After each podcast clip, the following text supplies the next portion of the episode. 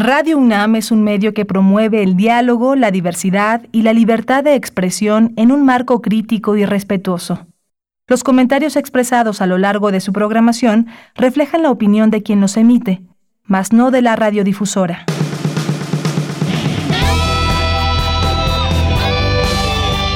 Prisma RU. Relatamos al mundo.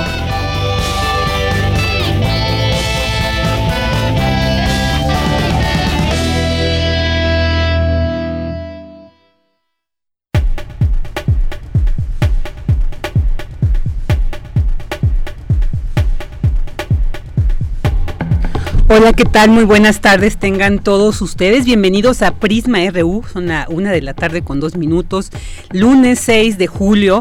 Ya estamos pues prácticamente la primera semana de julio y empezó eh, eh, eh, a finales de la pasada, pero bueno, ya estamos en este séptimo mes. pues les saluda Virginia Sánchez, quien esta semana los estará acompañando en nombre de mi compañera Deyanira Morán, titular de este espacio. Hoy tendremos la información de cómo pues todos los días nos permite tener más elementos para analizar nuestro acontecer universitario y nacional ahora en un contexto de pandemia.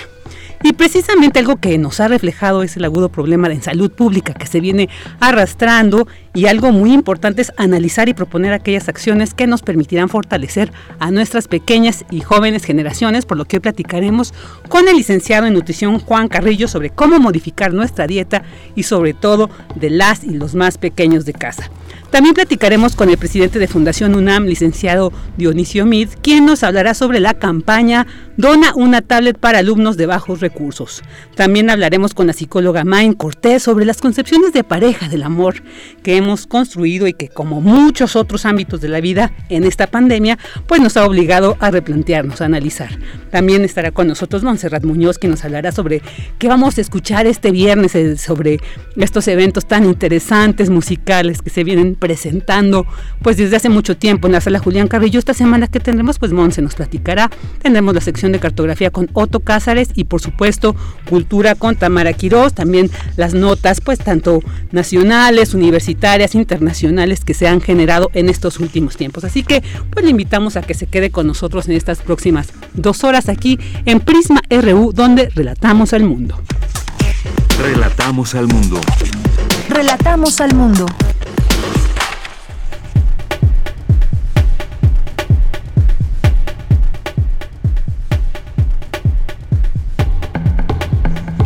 Vámonos con nuestro resumen universitario. Investigan el viento solar para saber más del universo. De las aproximadamente 40 especies de coral que habitan en el Caribe mexicano, más de la mitad están afectadas por el síndrome blanco. La UNAM cuenta con el protocolo de bioseguridad para la reapertura de las bibliotecas del sistema bibliotecario y de información.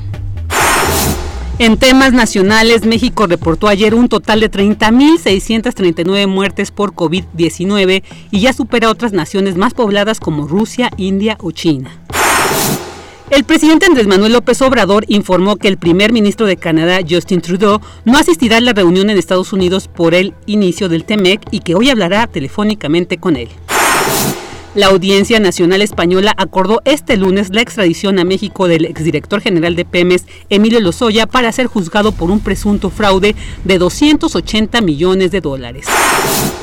Y la Secretaría de la Función Pública inhabilitó por 24 y 27 meses e impuso sanciones económicas por poco más de 2 millones de pesos a la empresa propiedad de León Manuel Bartlett Álvarez, hijo del director de la Comisión Federal de Electricidad, Manuel Bartlett la Coordinación Nacional de Protección Civil emitió una declaratoria de desastre natural para 150 municipios del estado de Oaxaca por las afectaciones que dejó el sismo de magnitud 7.4 del pasado 23 de junio.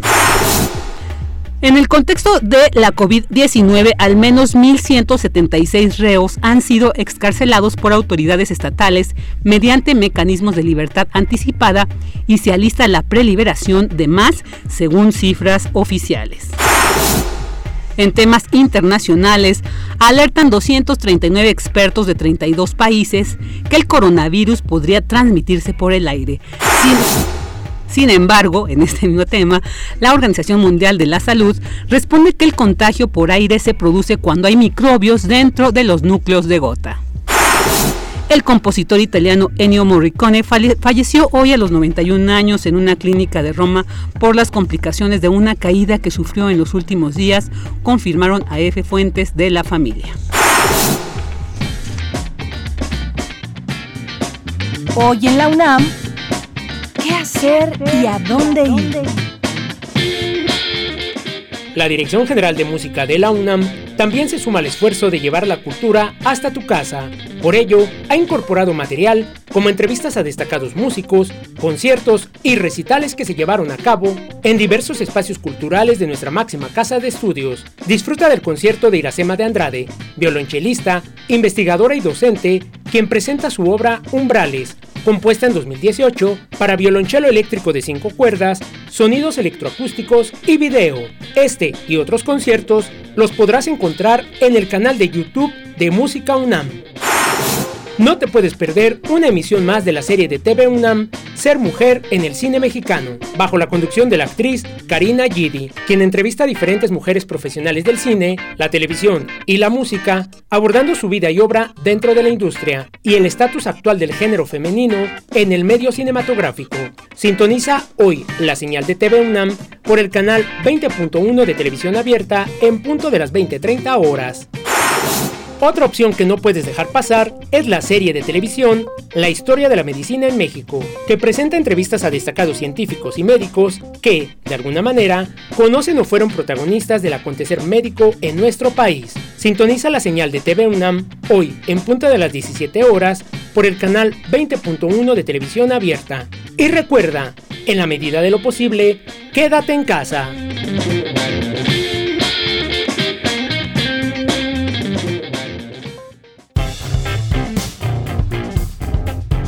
Campus RU.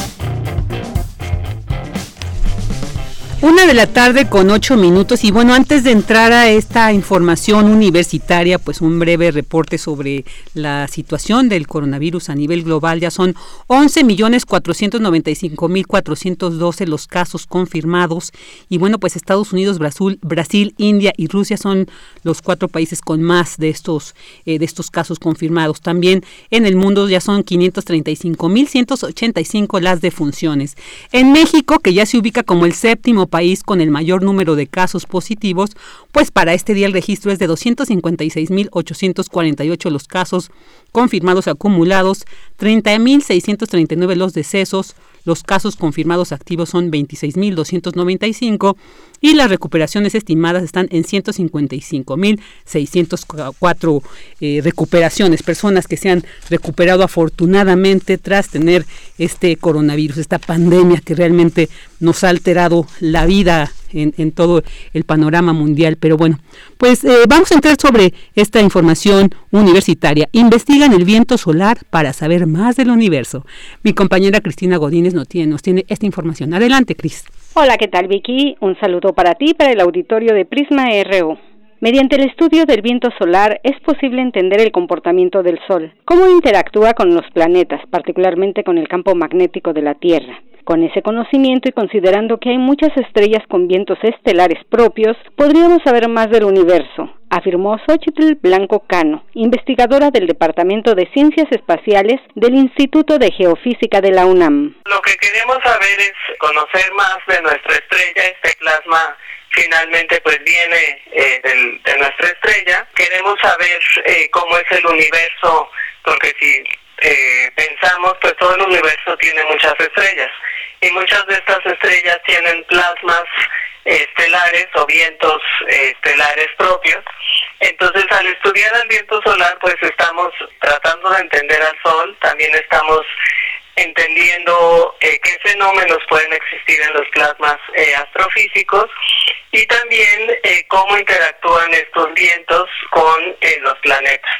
En particular, eh, la Tierra pues tiene un campo magnético, eso nos protege de la llegada directa del viento solar, eh, pero por ejemplo hay planetas como Marte o Venus que no tienen campo magnético, entonces el viento solar erosiona eh, un poco las atmósferas de esos eh, planetas. De hecho, en Marte pues ya casi no hay eh, atmósfera. La académica señaló que el viento solar es un flujo de partículas con cargas eléctricas positivas y negativas, expulsados de la capa más externa del Sol llamada corona solar. Es un gas muy caliente e ionizado que se mueve por el medio interplanetario y se relaciona con los campos magnéticos de los planetas.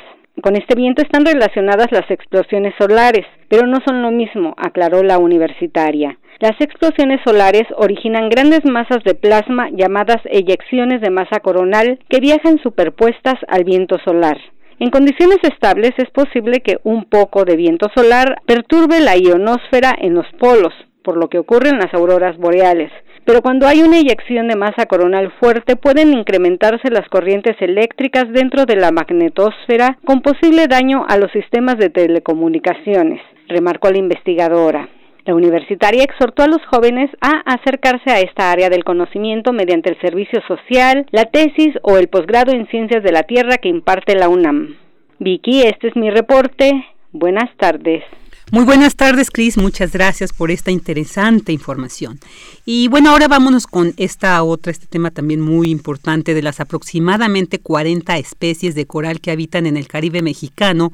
Más de la mitad están afectadas por el síndrome blanco. Cindy Pérez nos tiene esta información. Adelante, Cindy. Buenas tardes. Vicky, es un gusto saludarte a ti y a todas las personas que nos están escuchando en Prisma RU. Lorenzo Álvarez Filip, del Instituto de Ciencias del Mar y Limnología de la UNAM, alertó que esta enfermedad producida por patógenos que no se han identificado plenamente ha causado la pérdida de más del 90% de las poblaciones en algunas clases como el de Pilar o Laberinto. El investigador de la Unidad Académica de Sistemas Arrecifales explicó que es tan devastadora que podría acabar con coral y sistemas arrecifales, lo que impactaría severamente a familias marinas asociadas y a servicios ambientales clave que brindan, como ser una barrera natural contra huracanes y la energía del oleaje. Este padecimiento, dijo, vino a cambiar la integridad ecológica y física del Caribe mexicano. Tenemos especies como el coral de pilar o los corales laberinto,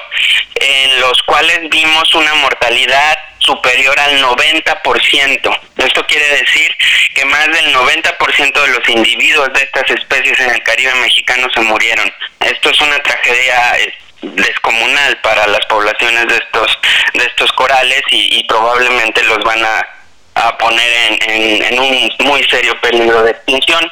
Otras especies este, vieron afectadas sus poblaciones alrededor del entre el 40 y el 60%, que ya es algo sumamente drástico. Esta enfermedad vino realmente a cambiar la integridad eh, ecológica, física y, de hecho la capacidad de, de brindar servicios ecosistémicos que nos brindan los arrecifes de coral. El síndrome blanco provoca la muerte de pólipos coralinos, tejido vivo de las colonias y deja expuestos los esqueletos, creando el efecto de manchas blancas que rápidamente avanzan por toda la colonia hasta matarla por completo en unas pocas semanas. Se ha visto que puede moverse de un coral a otro mediante el agua, lo que la hace muy contagiosa y letal. De acuerdo con una investigación del universitario y su equipo, hay factores que empeoran la calidad del agua marina, como el aporte de contaminantes y el incremento de la temperatura, lo que expone a los corales más estrés y aumenta sus probabilidades de enfermar. Los primeros registros de esta afección son en Florida, Estados Unidos en 2014, donde muchas colonias de distintas especies murieron rápidamente y en cinco años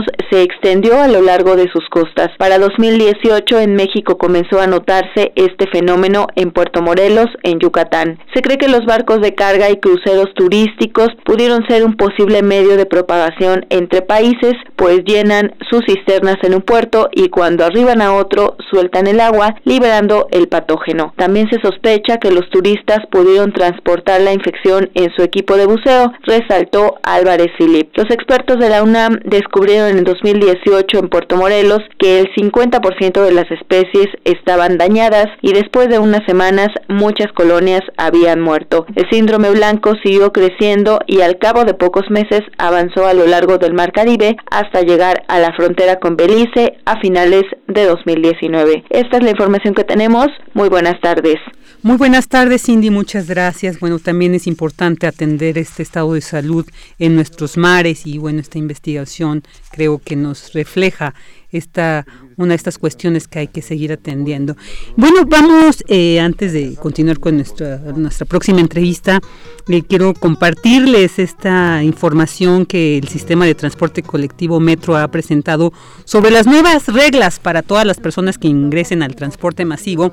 Esto pues por supuesto con el objetivo de prevenir contagios y reducir el riesgo de los mismos de esta de este coronavirus de la COVID-19. En primero la regla 1 va a ser el uso de cubrebocas obligatorio y bueno, pues esto va a ser de, de manera digamos, todos vamos a tener que portar, si queremos ingresar al metro, tenemos que portar este cubrebocas, se tiene que mantener puesto durante todo el trayecto de manera adecuada, es decir, como nos lo han indicado, de la nariz hasta la barbilla. También se recomienda pues usar la careta para que se tenga un mejor nivel de protección mayor. La regla número dos es usar gel antibacterial. Eh, bueno, se pide el uso de este gel durante el trayecto por la red, luego de que uno se sujeta, se tiene que sujetar forzosamente de los pasamanos y de las estructuras metálicas. Y bueno, también pues nos, eh, se nos pide este uso del, del gel. Eh, la regla número tres es guardar silencio en los viajes, permanecer en silencio y evitar hablar, cantar, gritar o llamar por teléfono celular.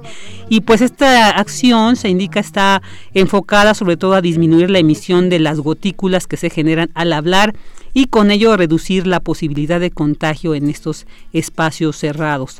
Eh, la cuarta regla es el estornudo de etiqueta. También ya nos han indicado cómo tiene que ser esto en caso de que pues eh, sobre todo el estornudo, la, eh, la, tos se nos puede dar por cualquier situación, no es precisamente que estemos enfermas o enfermos, pero pues cuando se nos suscita una situación así, una acción, tenemos que cubrir la zona de la nariz y la boca con el ángulo interno del codo. Esto evita que se esparzan las gotículas de saliva.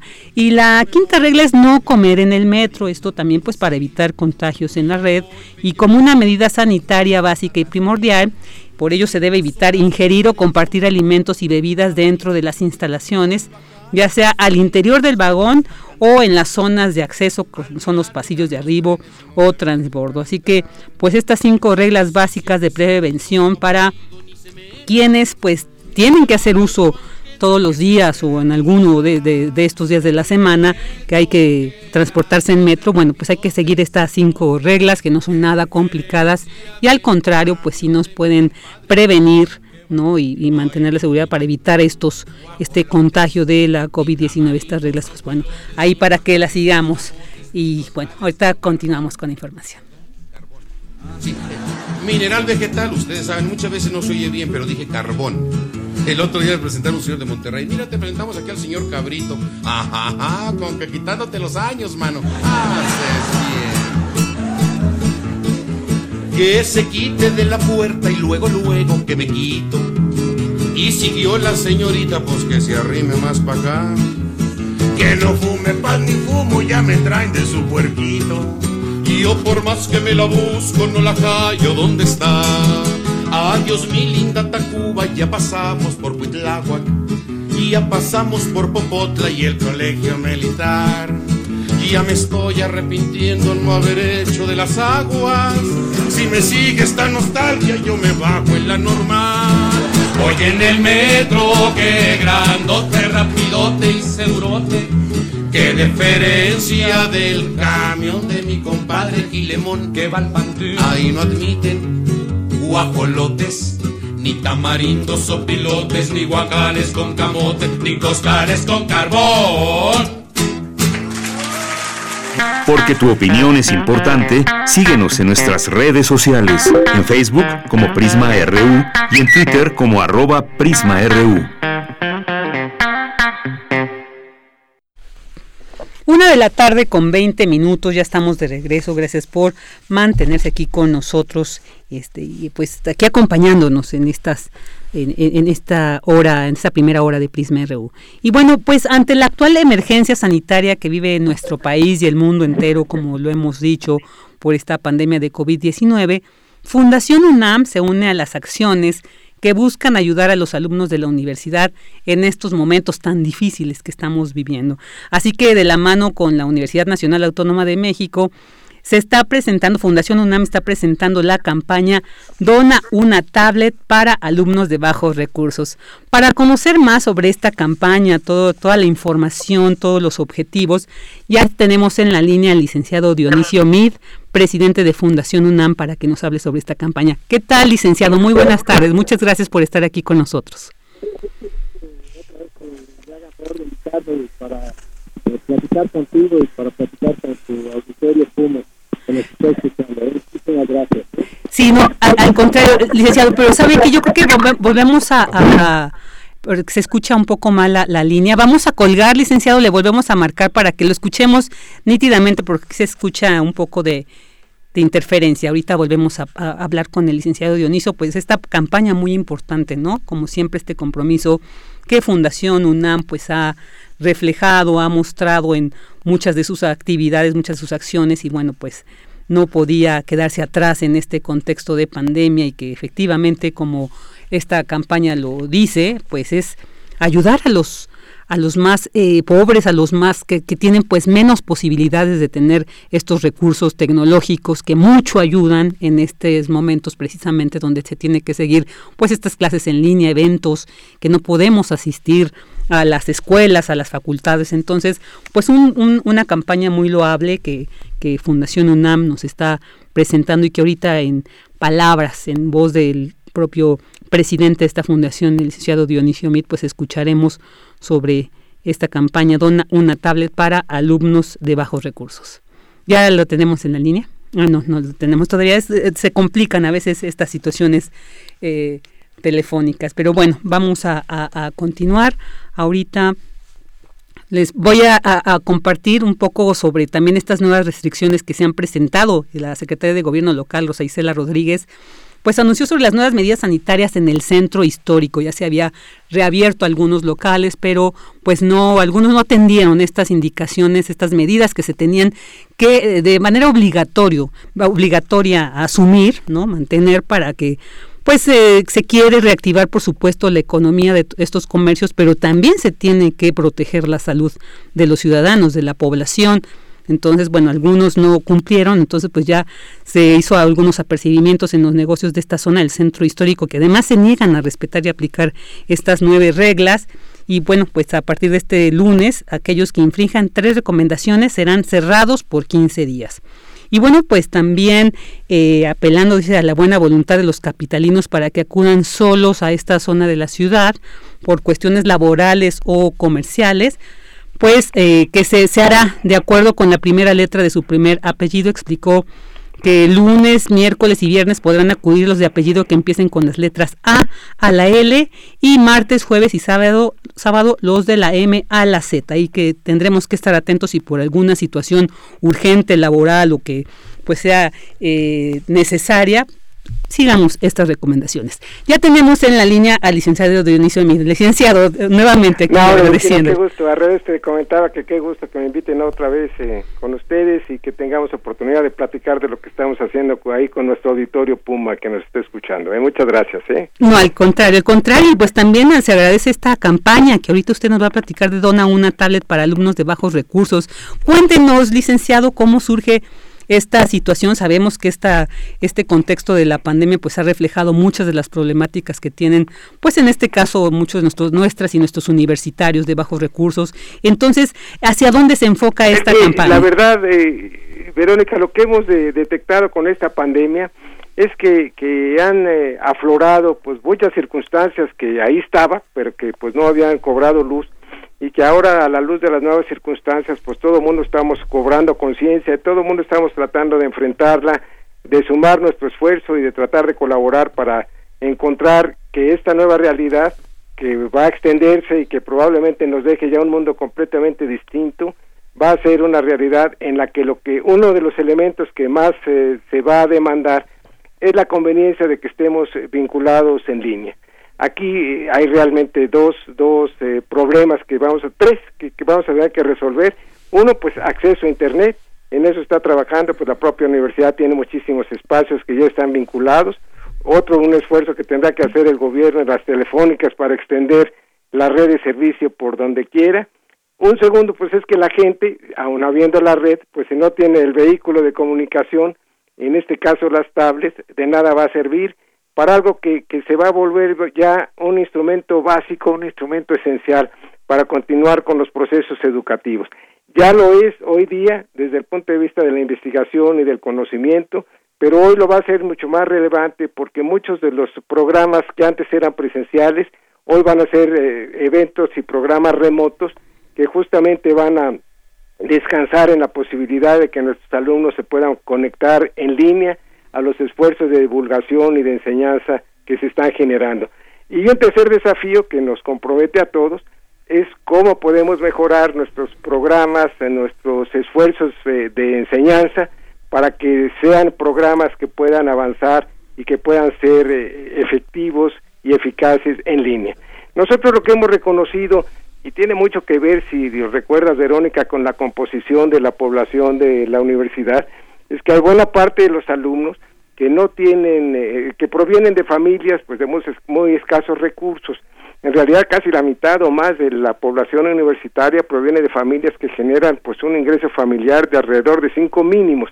Para ellos entonces el esfuerzo de acceder a una tableta es un esfuerzo complicado, es un esfuerzo difícil, pero es un esfuerzo que ya para quienes rebasaron los obstáculos para poder acceder a la educación universitaria y para ello han acreditado niveles de capacitación y de excelencia que les han permitido transitar por esta puerta del conocimiento y por esta puerta de los valores, sí sería una limitante que no pudieran ya entonces disponer de una tableta que les permita acomodarse a esta nueva realidad y a esta nueva demanda de conocimiento que hoy hace prácticamente una exigencia que contemos con las tabletas.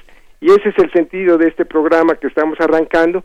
Las autoridades universitarias, el propio sindicato nos ha hecho el señalamiento de que es urgente motivar este apoyo y yo creo que lo hemos dicho muchas veces, que si algo tenemos los universitarios cuando pasamos por, por ese formidable recinto de conocimiento es que nos vamos siempre con un compromiso social.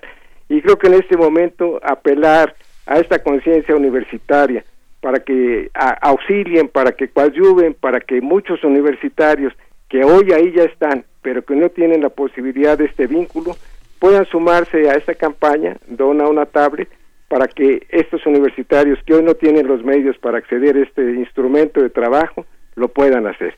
Y ese es el sentido de la campaña que prácticamente estamos iniciando en estos días. Ok, ¿cuándo iniciará con más precisión, licenciado, para tener? Ya lo tenemos y la verdad es que ya se admite la, la posibilidad de hacer estas donaciones a través de nuestras páginas en, en las redes. Ahí la gente ya se puede meter a nuestra página de fundacionunam.org.mx y ahí lo llevan a uno de la mano para hacer la, la, la donación. Nosotros entregaremos los recursos a la universidad y será la propia universidad la que conforme a los montos que recaudemos, a las disponibilidades que ellos tengan y a las necesidades de los alumnos, vaya determinando el universo al que se pueda otorgar este apoyo. Esa sería la mecánica con la que nosotros, con la que nosotros podríamos colaborar. Como en otros esfuerzos, incluso por ejemplo respecto de la misma pandemia, lo que ha hecho la universidad, lo que ha hecho la fundación es captar los recursos y canalizarlos a las exigencias que la propia universidad está determinando para asignar los recursos. En este caso, de la mano de la Facultad de Medicina. En este caso, lo haremos a través de las autoridades universitarias que irán determinando el universo y que irán em, acotando a quienes se les pueden dar los apoyos. Seguramente será a las familias más necesitadas, a los alumnos que tengan mayores exigencias de apoyo económico. Claro, por supuesto. O sea, ustedes solamente se van a encargar, por supuesto, de difundir esta campaña, de recaudar estos recursos. Ya la universidad sabrá a quiénes son. Exacto. Bueno, que hacer la convocatoria, claro. que determinar los universos, porque pues es una una necesidad muy amplia y la universidad pues no no está en condiciones tampoco de darle una tablet a cada alumno. Claro, claro. Se tendrá que ir seleccionando dentro de todos pues los que tengan eh, mayor eh, capacidad y acrediten también pues mayor rendimiento académico, ¿no? Claro, y además que es la misma universidad quien eh, tiene estos estudios socioeconómicos, entonces tienen más. Así es, y yo creo que ahorita pues ya los tenían muy relevantes, pero hoy día pues las propias universidades, las propias facultades y direcciones de las escuelas están haciendo estos estudios para detectar esta capacidad y esta necesidad. Por ejemplo, nosotros hemos tenido contacto con alguno de los directores de las facultades y nos ha dicho, y nos lo ha dicho con pena que nosotros compartimos, que han habido alumnos que se han dado de baja porque en este esfuerzo presencial que ya se ha presentado en los este esfuerzo, perdón, de enseñanza a distancia que ya se ha presentado en los últimos meses, pues han habido algunos que no han podido darle seguimiento porque no disponen de este instrumento. De manera que, que pues sí, enfrentar con, con urgencia y con decisión esta necesidad, pues yo creo que es algo que tenemos que darnos cuenta a todos y además tenemos que darnos cuenta de que no es algo que vaya a ser transitorio yo creo que eh, hemos hecho todos de la necesidad de virtud y ahora la nueva realidad pues nos va a imponer una mucha mayor capacidad de vinculación a través de estos mecanismos como el que eh, de enseñanza a distancia que se están eh, potenciando y que seguramente van a ser ya parte esencial de la formación de nuestros alumnos, de los universitarios en los próximos meses y años. Así es. Licenciado, ¿nos podría decir este apoyo? Porque, bueno, van algunas cantidades de un mínimo, un máximo. ¿Nos puede detallar un poco esto para Nosotros en esto, pues la verdad estamos abiertos. Nosotros, eh, los, que se quieran eh, entrar y, apoyar, pues eh, dependiendo, dependiendo de las posibilidades de cada quien. Yo creo que ahí está abierta la posibilidad de la donación y nosotros pues pensamos que cada quien en la medida de sus posibilidades irá aportando conforme a sus propias capacidades y yo creo que en esto pues el mecanismo de donación está abierto cada quien puede donar lo que pueda y la posibilidad de hacerlo pues se genera y se puede hacer material justamente accediendo a nuestra página de la fundación. Claro, y porque además en esta en este contexto de la pandemia del confinamiento obligado pues también nos, nos ha generado a muchas y muchos esta inquietud, esta necesidad de querer colaborar, de querer apoyar otras causas, a otras personas y a veces pues no encontramos los medios y yo creo que esta campaña de Dona una tablet para alumnos de bajos recursos es una de estas posibilidades. No tenemos que salir de casa, tan solo es, ingresar a esta página de Fundación UNAM, ahí vemos cuáles son las cuentas bancarias donde se tiene que hacer esto y ya, entonces estamos a, estamos como aportando un, un, apoyo muy muy esencial, muy importante y estamos además pues eh, reforzando una campaña emitida desde también la UNAM, Fundación UNAM, entonces es muy importante. Muy eh, importante, muy valiosa, pero sobre todo también que se acomoda a las exigencias del nuevo mundo que ya se está configurando. Yo, yo quisiera que nada más aprovechar para subrayar que varios de nuestros programas ya están operando en línea. Nosotros, por ejemplo, hemos eh, continuado, aparte de los esfuerzos que la universidad está haciendo para dar eh, la enseñanza a través de, estos medios electrónicos, por ejemplo, los premios que nosotros hemos eh, venido definiendo con, con distintas organizaciones que apoyan este vínculo entre la academia y el mercado, han podido continuar porque se han podido presentar los, los candidatos a participar justamente en línea y hemos desarrollado otro programa, por ejemplo, muy muy eh, interesante y que eh, denota un esfuerzo inédito y de enorme capacidad que se llama Universidades por la Ciencia, en donde se han vinculado ya hasta ahora 14 universidades y se están presentando eh, conferencistas, especialistas de la propia Universidad Nacional y de otras, son 14, la Universidad de las Américas, la UAM, la, el extranjero, la Universidad de Cambridge, la Universidad de Bath y algunas otras, y hemos encontrado que, que este mecanismo ha abierto la puerta a la participación de muchos universitarios de diversos países, de manera que, que sentimos que, que esta nueva realidad que se nos ha impuesto, pues, eh, perdón, que este, este virus que se nos ha impuesto con un carácter muy dañino y lo es, está también significando una capacidad de innovación, de cooperación y de desafío a la inteligencia, pues que también todos estamos potenciando y en el caso nuestro, pues como digo, con programas como estos que nos están vinculando a todos. Ahora, después de escuchar todo esto, pues cómo dejar a tantos compañeros universitarios sin un apoyo para que puedan acceder a este mundo del conocimiento por no disponer de una tablet. Yo creo que los que nos hemos formado en la universidad tenemos la responsabilidad universitaria y la responsabilidad inclusive de un carácter más amplio de convivencia, de abrir oportunidades para que muchos más universitarios puedan acceder ya por esta vía o lo que va a ser normal en la forma de capacitación del mañana. Claro, pues muy muy importante esta labor, eh, como siempre, como todo, como bien lo dice usted, licenciado, lo que ha hecho Fundación UNAMI, bueno, pues no podíamos esperar menos precisamente en estos momentos, así que pues hacemos esa invitación a que ingresen ahí www.fundacionunam.org.mx diagonal dona una tablet y bueno así aportemos algo lo mínimo que podamos quien tenga posibilidades un poco más sus capacidades claro. todo va a ser bienvenido y todo va a ser bien canalizado, porque esta necesidad pues es tangible, está a la vista de todos y hace la diferencia hoy día en la formación de nuestros jóvenes. Así es. Licenciado, solamente para ya cerrar esta, ¿cuándo se cierra esta convocatoria? Pues, bueno, nosotros estamos abriendo apenas. Perfecto. Yo creo que dependerá un poco de los resultados y dependerá también de las propias necesidades. Como digo, pues no podemos enfrentar todas las exigencias de los alumnos de la universidad, pero en la medida que tengamos una respuesta generosa de quienes nos están escuchando y en la medida que podamos cubrir el mayor universo junto con la universidad de atender esta exigencia, pues en esa medida eh, iremos viendo en qué momento conviene ya concluir con este programa. Y lo buscaremos, por supuesto, para que cuando ya esté por concluir, pues nuevamente nos acompañe aquí en Prisma RU para hacer anunciar públicamente que ya está por cerrarse y bueno, ahí estaremos también asimismo dando un seguimiento a esta campaña Dona una tablet para alumnos de bajos recursos. Licenciado. Pues con la posibilidad en esta segunda oportunidad de poder dar cuenta de que hubo una respuesta muy generosa y que pudimos atender buena parte del espacio de necesidades al que la universidad se enfrenta para superar este reto. Eh, esperamos, por supuesto, que así sea y bueno, pues aquí aquí lo esperamos tenerlo próximamente. Así que le agradecemos muchísimo. un gusto estar con ustedes. ¿eh? Igualmente, el licenciado Dionisio Mit, presidente de Fundación UNAM.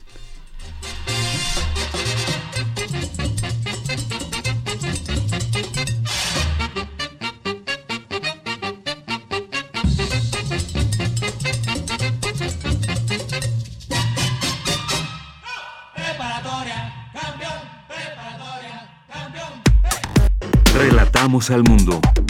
Relatamos al mundo.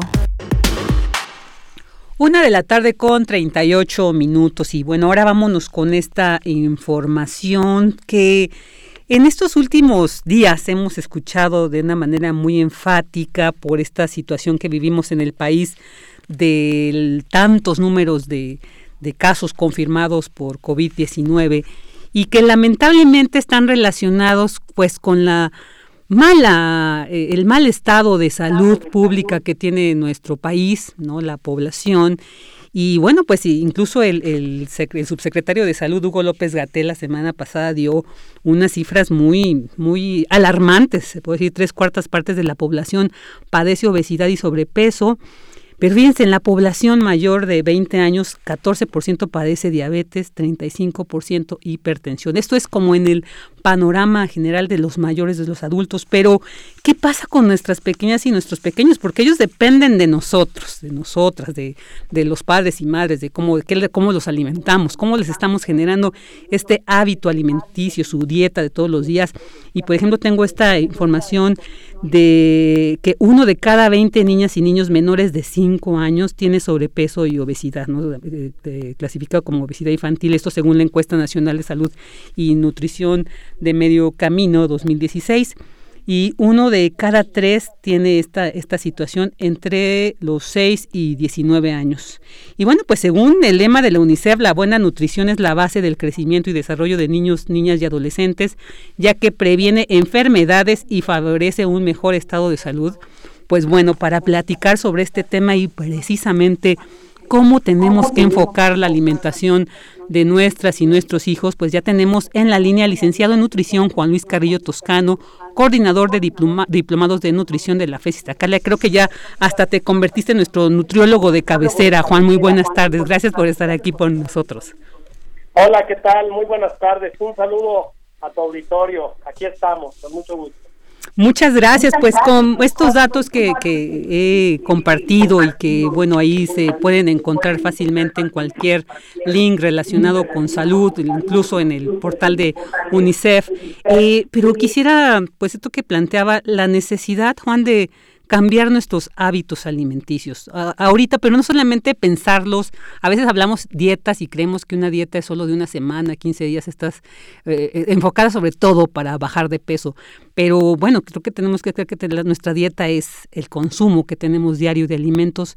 Entonces, pues mi primer, mi primer pregunta, Juan, que quisiera que nos compartieras desde tu conocimiento como nutriólogo, es eh, estas enfermedades de hipertensión, obesidad, diabetes, eh, están relacionadas con la alimentación. ¿Cómo afecta, precisamente, ya que ahorita vi estas cifras en los menores, cómo afecta en los niños? O sea, ¿cómo, cómo afecta? Y ahí el parteaguas de cómo podemos mejorar esta situación. Bien, es muy interesante esta pregunta porque además es muy reveladora de cómo es la situación actual en México. Fíjate que hay muchas enfermedades como la diabetes, la hipertensión, la dislipidemia, que es la alteración que hay de los triglicéridos y el colesterol, que creemos que son únicamente de adultos. Y no, cuando ya nos metemos un poquito más, y ahorita que estabas dando las estadísticas vitales del doctor Gatel y las que hay en UNICEF y las que tiene la OMS, por supuesto, se ve que hay, hay una gran cantidad de niños que están teniendo enfermedades del adulto eh, que eran antes exclusivamente para el adulto. Es decir, eh, no estaban, por ejemplo, los médicos preparados para una diabetes tipo 2, una diabetes que se da por desgaste del páncreas a lo largo de la vida, pero en un joven o en un niño. ¿sí? Ya encontramos niños que tienen hipertensión, no hablemos de obesidad, porque eh, en México las cifras de niños con obesidad pues son altas, por, eh, entre otras cosas, malos hábitos. Y quiero hacer referencia que en estos malos hábitos la situación actual que nos ha mantenido eh, pues a la mayor parte de la población, a los que somos obedientes, por supuesto, de estar eh, confinados en nuestra casa o en un lugar donde estemos apartados eh, de la demás gente por la cuestión de los contagios, se ha exacerbado más el problema. ¿Por qué? Porque si la actividad de los jóvenes y de los niños era baja, ahora lo es más, precisamente porque no salen, porque el tiempo de ocio, y esto es muy claro de ver, yo que muchos de los que nos están escuchando lo pueden ver en su familia, ¿no?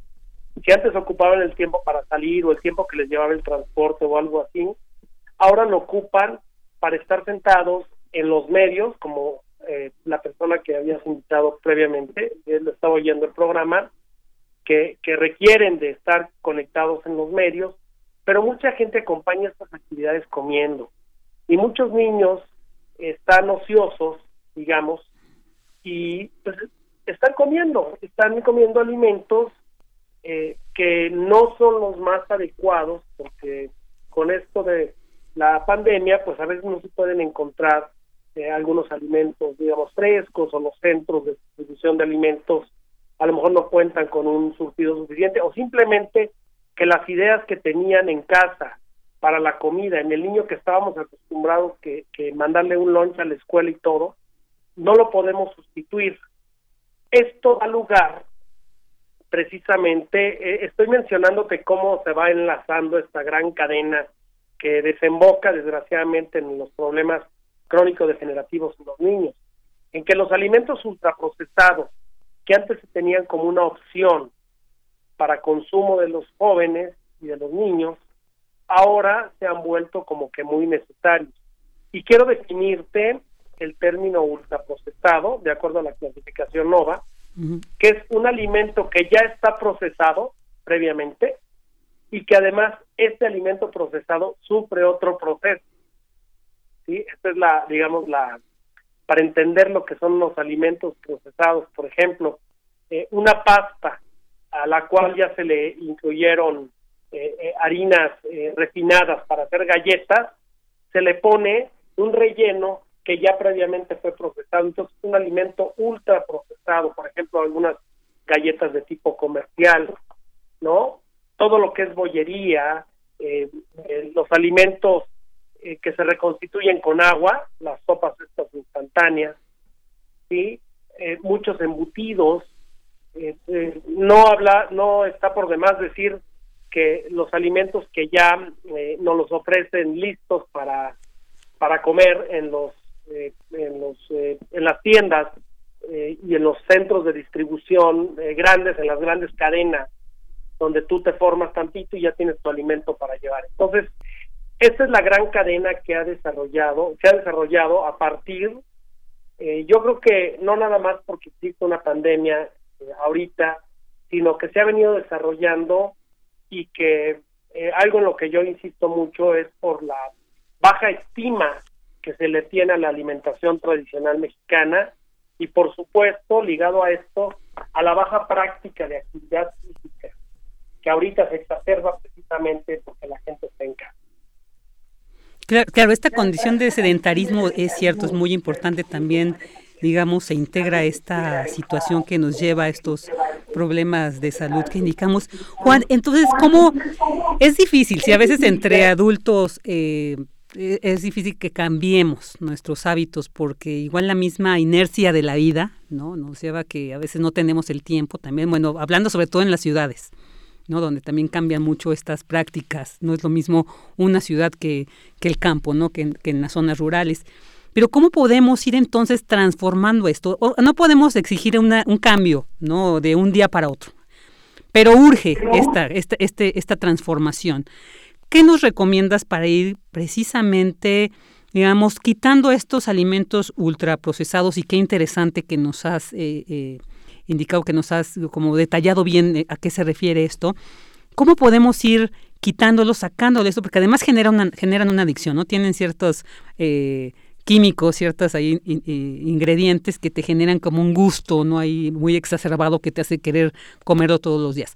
¿Cómo podemos ir desintegrando ¿no? Estas, eh, estos, estos hábitos para ir incorporando unos ya más saludables, sobre todo, como decía al inicio, desde los pequeños. Y claro, que va a implicar también nosotros somos el ejemplo a seguir, implicaría que nosotros también los cambiáramos, pero sobre todo pensando en ellos que son las futuras generaciones y que probablemente les toque pues vivir, esperemos que no, pero bueno, ya vimos que es, todo esto es inesperado, nuevas pandemias, nuevas enfermedades, entonces para tener unas generaciones más fuertes, más saludables, ¿cómo podríamos ir cambiando esto? Y también integro esta pregunta, a ver si me la puedes responder, el uso, el, el consumo excesivo de los refrescos, ¿no? Que es, creo, que yo he visto que a los niños desde muy pequeños se les da estas bebidas azucaradas y que no les aportan nada, al contrario, les afecta.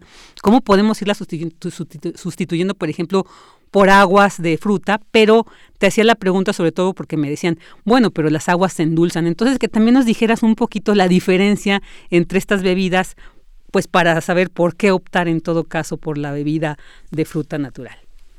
Bueno, eh, eh, parafraseando un poco lo que me lo que me dices, eh, sí, eh, definitivamente la educación debe empezar en casa. La orientación alimentaria, que es el conjunto de acciones que proporcionan la información básica en nutrición, que debe ser científica, por favor.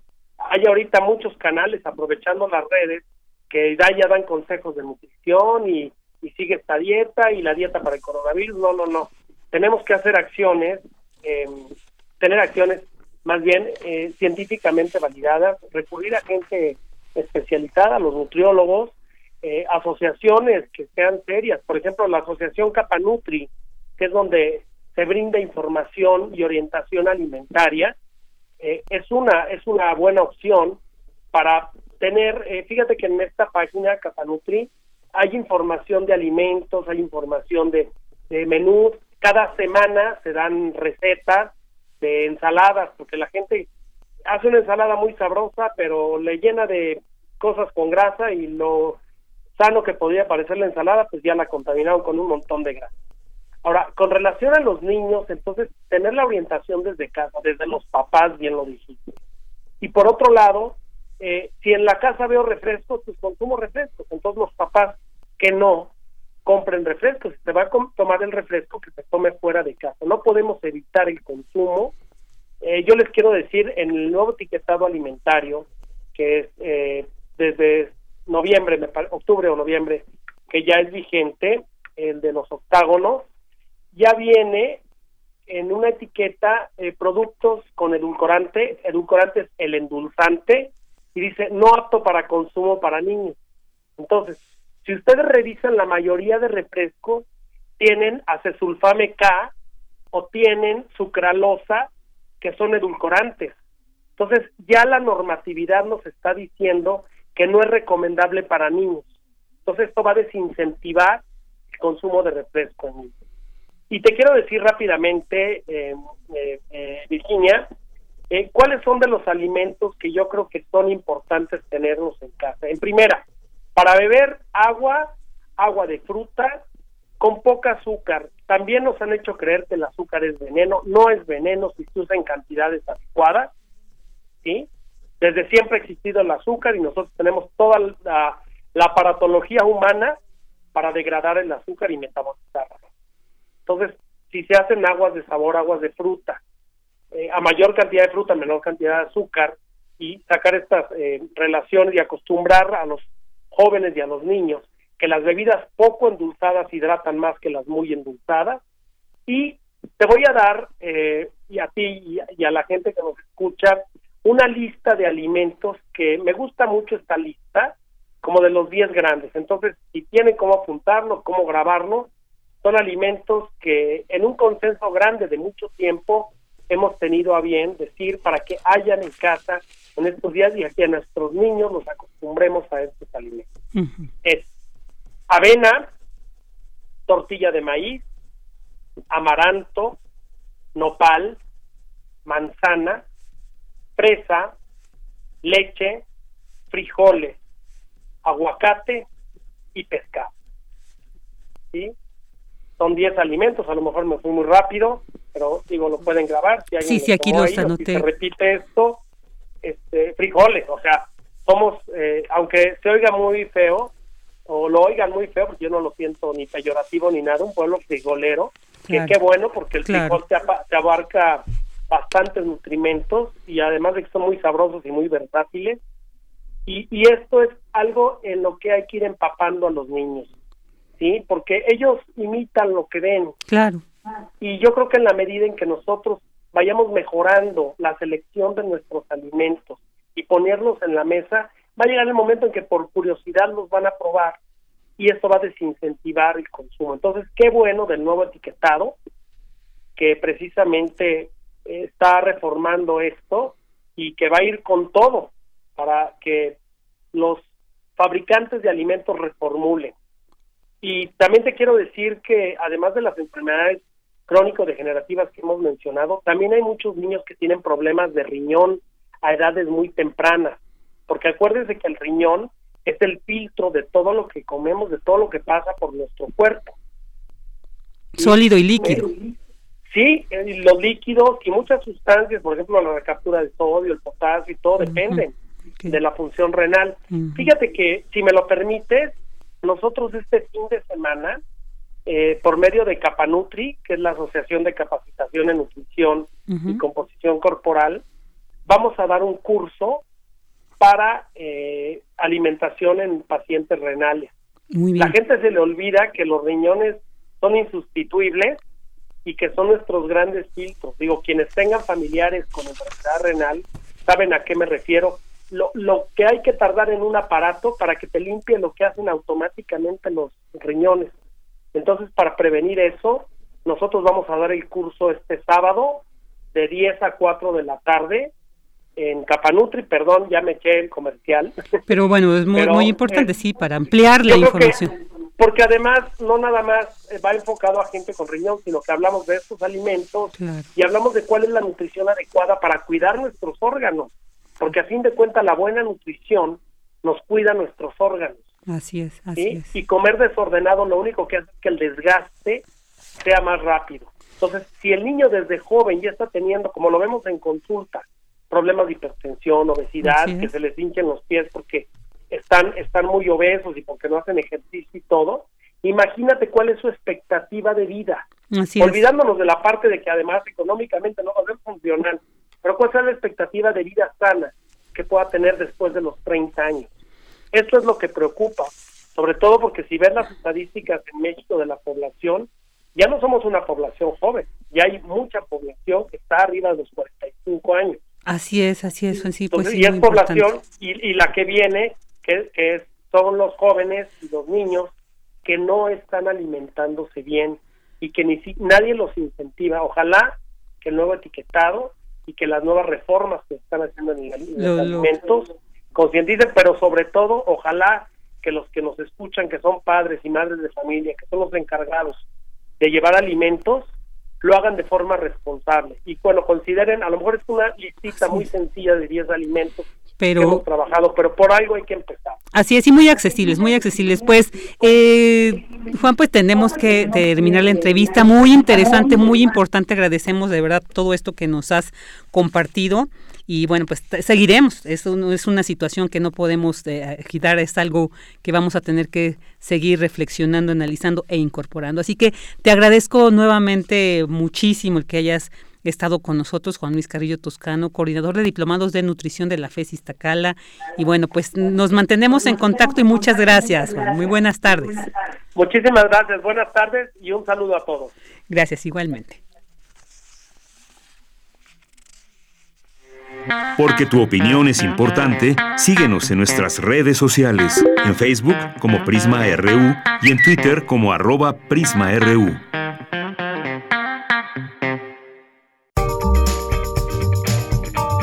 Sala Julián Carrillo presenta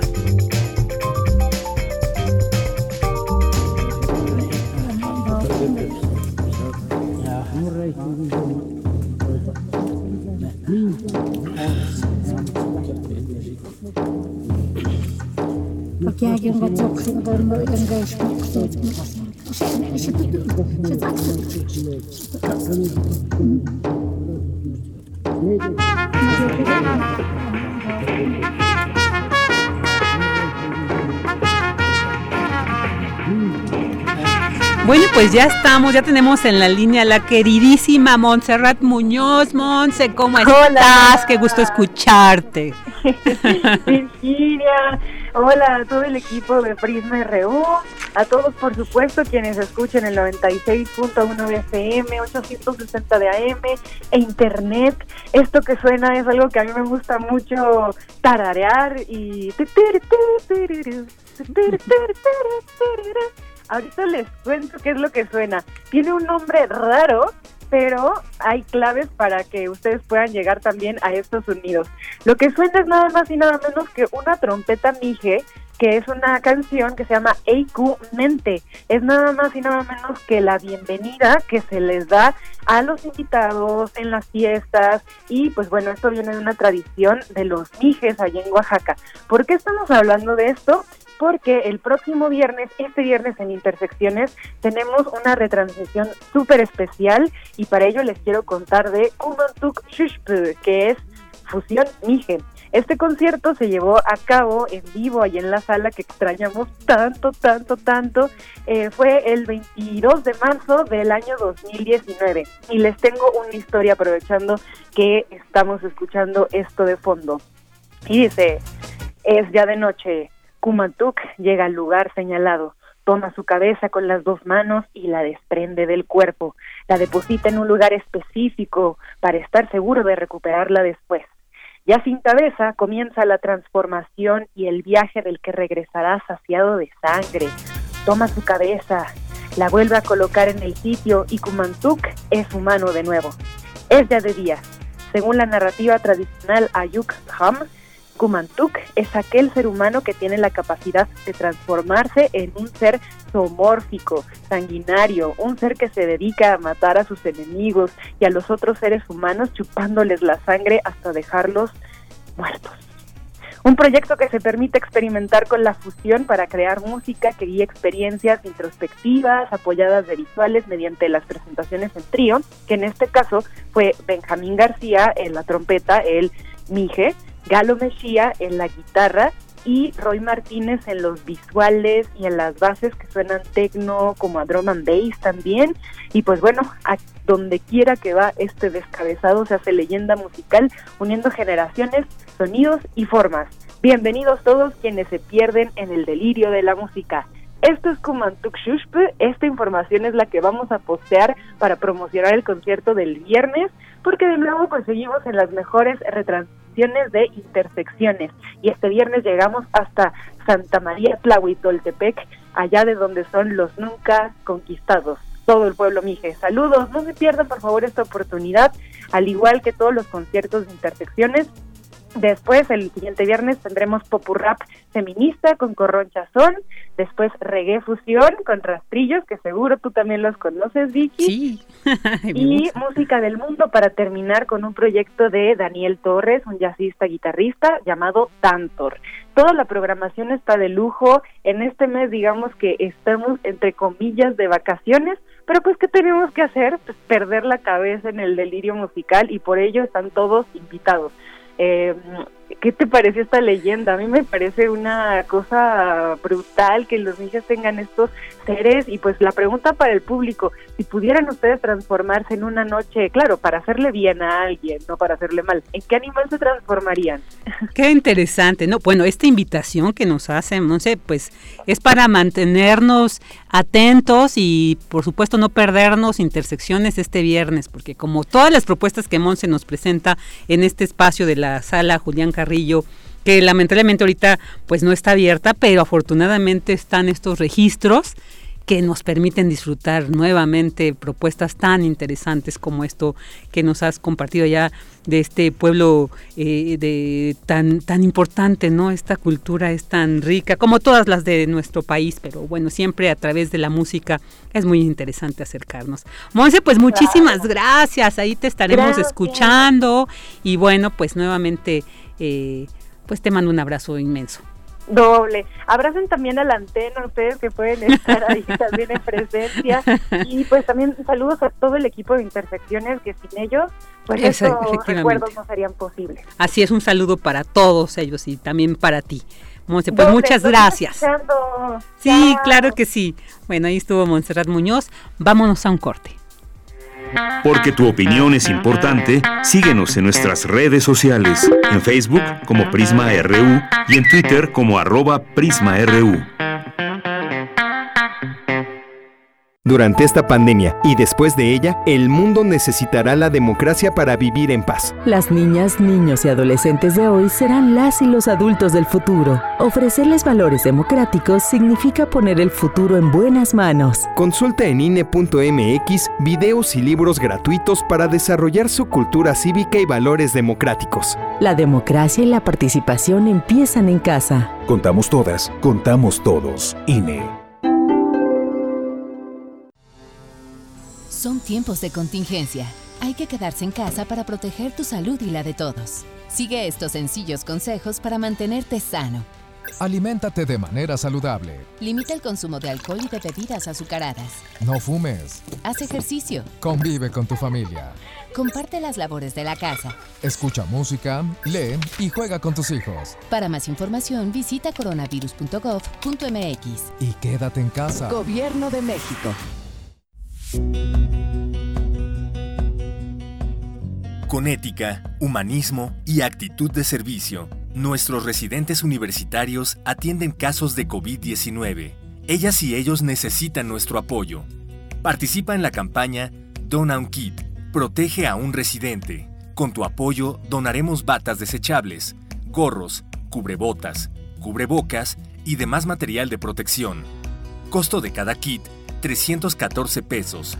Donativos a partir de 100 pesos. Estos son nuestros datos bancarios.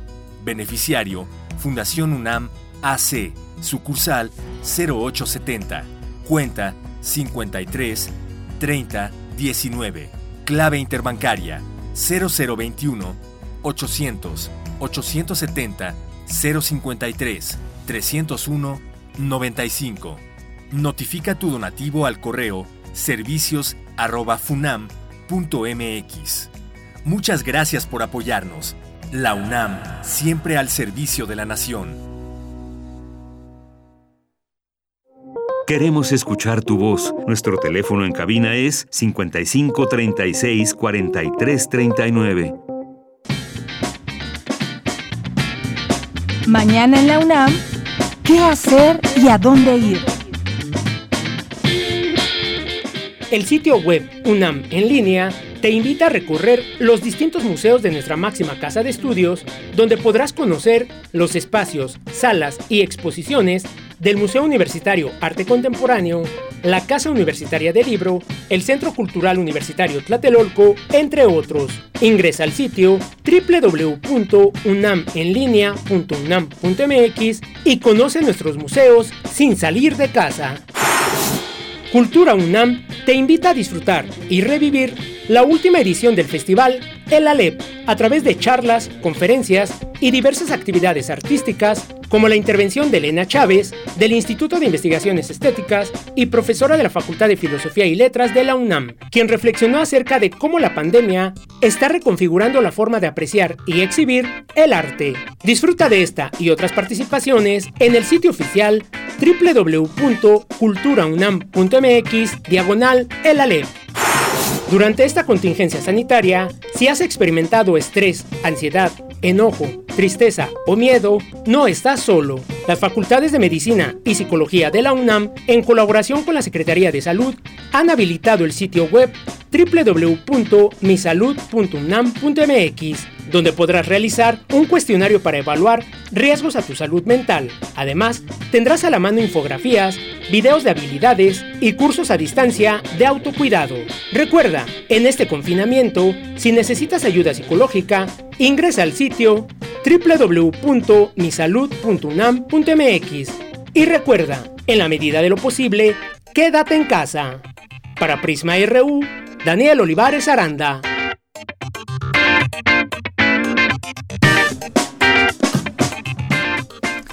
Dos de la tarde con siete minutos, ya estamos en la segunda hora de Prisma RU este lunes. Muchas gracias a mi compañero Daniel Olivares que como siempre nos tiene estas propuestas de actividades que la UNAM no ha parado, como ustedes han visto.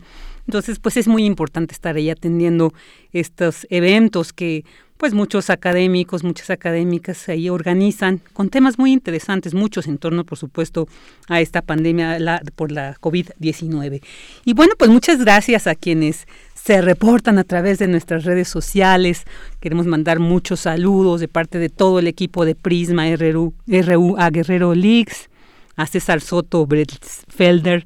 Muchas gracias por por tu compañía, César, por supuesto que se aprecia muchísimo. se aprecia que va a estar acompañándome aquí en esta sustitución. Saludos a Mario Navarrete Real, a Marco Fernández, quien dice que, bueno, sobre esta entrevista que tuvimos con el nutriólogo Juan Luis Carrillo, dice es una increíble carencia de información y educación nutricional que es difícil concebir sin el contubernio de empresas, políticos, profesionales y escuelas que pone a los mexicanos en el pronóstico para llegar a ser el país con mayor mortalidad por el coronavirus. Así es, lamentablemente una situación muy muy compleja la que vivimos en este país en cuestión de salud. También saludos a José Ramón Ramírez, a Chris Morris, a Esteban Rodríguez, a Alejandro Toledo, a José Luis León, a David García, a Connie Valadez. Muchísimas gracias a todas y todos que se comunican con nosotros y pues que aquí se mantienen, nos acompañan en estas dos horas de Prisma RU. Vamos a continuar con la información y ahora vamos con esta que nos tiene mi compañera Cristina Godínez. La UNAM cuenta con el protocolo de bioseguridad para la reapertura de las bibliotecas del sistema bibliotecario y de información. Adelante, Cris, ¿qué tal? Hola, ¿qué tal Vicky? Un saludo para ti, para el auditorio de Prisma RU.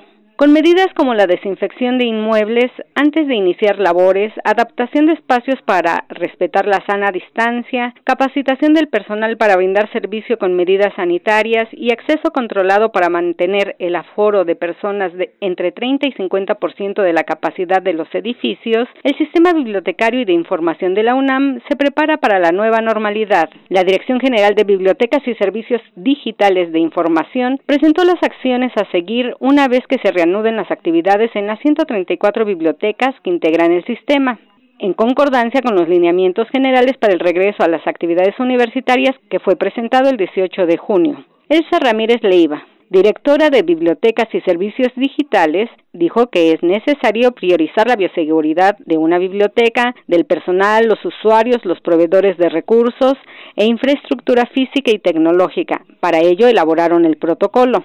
Entonces el objetivo precisamente es, desde luego, darle prioridad a esta parte de la seguridad humana, pero armonizarlo, tratar de, generar un equilibrio entre los usuarios, el personal, los recursos, proveedores, de la parte de la infraestructura tecnológica, en fin, tratamos de que este protocolo reúna condiciones que más que excluir, tome en cuenta todos los factores para que trabajen armónicamente. La directora señaló que el protocolo recomienda que las bibliotecas de la UNAM ofrezcan el servicio de préstamo a domicilio con estantería cerrada y reserva.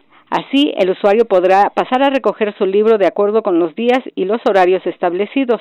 El protocolo estará en revisión constante porque todos los días surge información nueva en torno al SARS-CoV-2.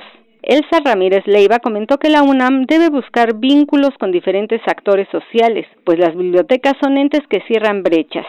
Por último, Vicky, el protocolo puede consultarse en la página electrónica de la Dirección General de Bibliotecas. Este es mi reporte. Muy buenas tardes.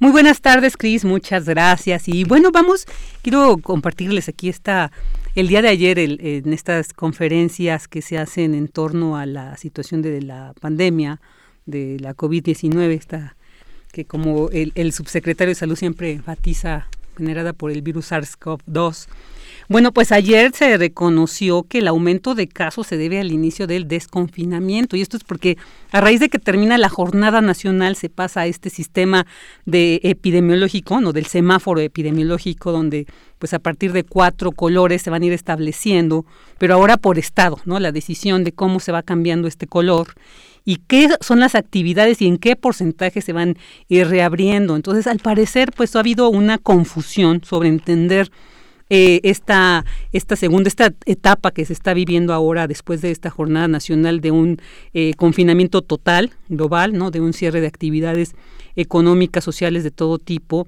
Y bueno, que ahora estamos, eh, por ejemplo, en la Ciudad de México en el semáforo naranja, se van anunciando también en qué porcentaje se van abriendo las actividades, tanto en espacios abiertos, espacios públicos, como las actividades ¿no? Empresariales, eh, de servicios. Entonces hay que estar atento a este porcentaje y sobre todo a las indicaciones que se nos da sobre los cuidados, sobre estas medidas de seguridad cuando asistimos a estos espacios precisamente. Y bueno, pues ahí se veían en las redes fotografías donde ya algunos bares abrían, pero eh, realmente la, asistencia era mucho y como decía en la nota anterior, pues se tuvo que tomar medidas con algunos de estos comercios que no acató estas medidas, estas sugerencias, pues que ahora ya son obligatorias porque precisamente pues se quiere reactivar la actividad económica, pero también se tiene que cuidar la salud porque no ha cedido, no ha cedido la pandemia en nuestro país. Entonces hay que estar atentos porque justo si dicen el aumento de casos se debe al inicio del desconfinamiento, si no tenemos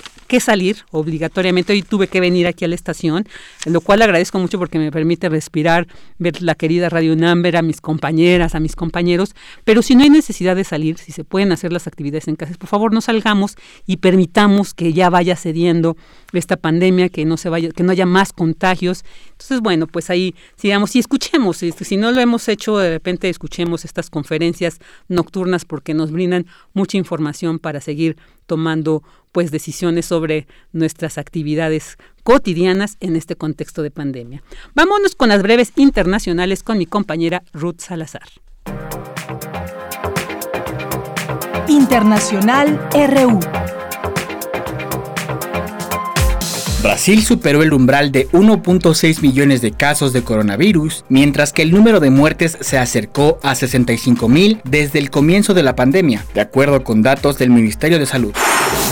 Al igual que como sucedió en Ecuador, en Bolivia, decenas de familias mantienen por días en sus casas los ataúdes con los cuerpos de sus familiares en la región central de Cochabamba, a la espera de que se les tome las pruebas del nuevo coronavirus y que los sobrecargados servicios funerarios tengan tiempo para recogerlos.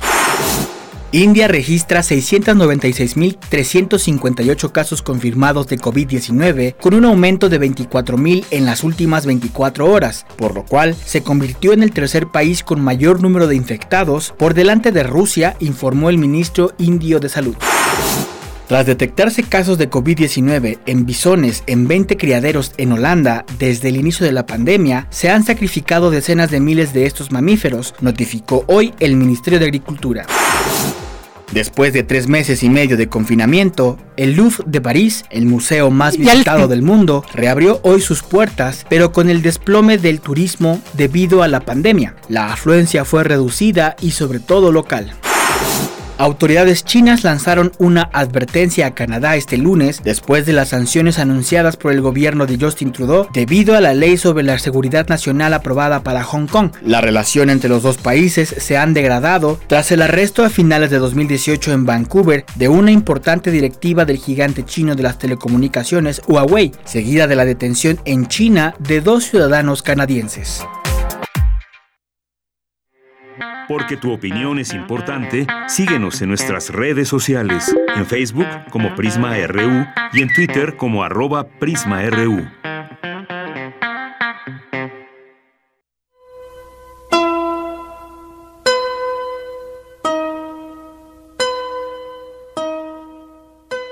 ¿Se pueden inventar verbos? Quiero decirte uno. Yo te cielo. Frida Kahlo.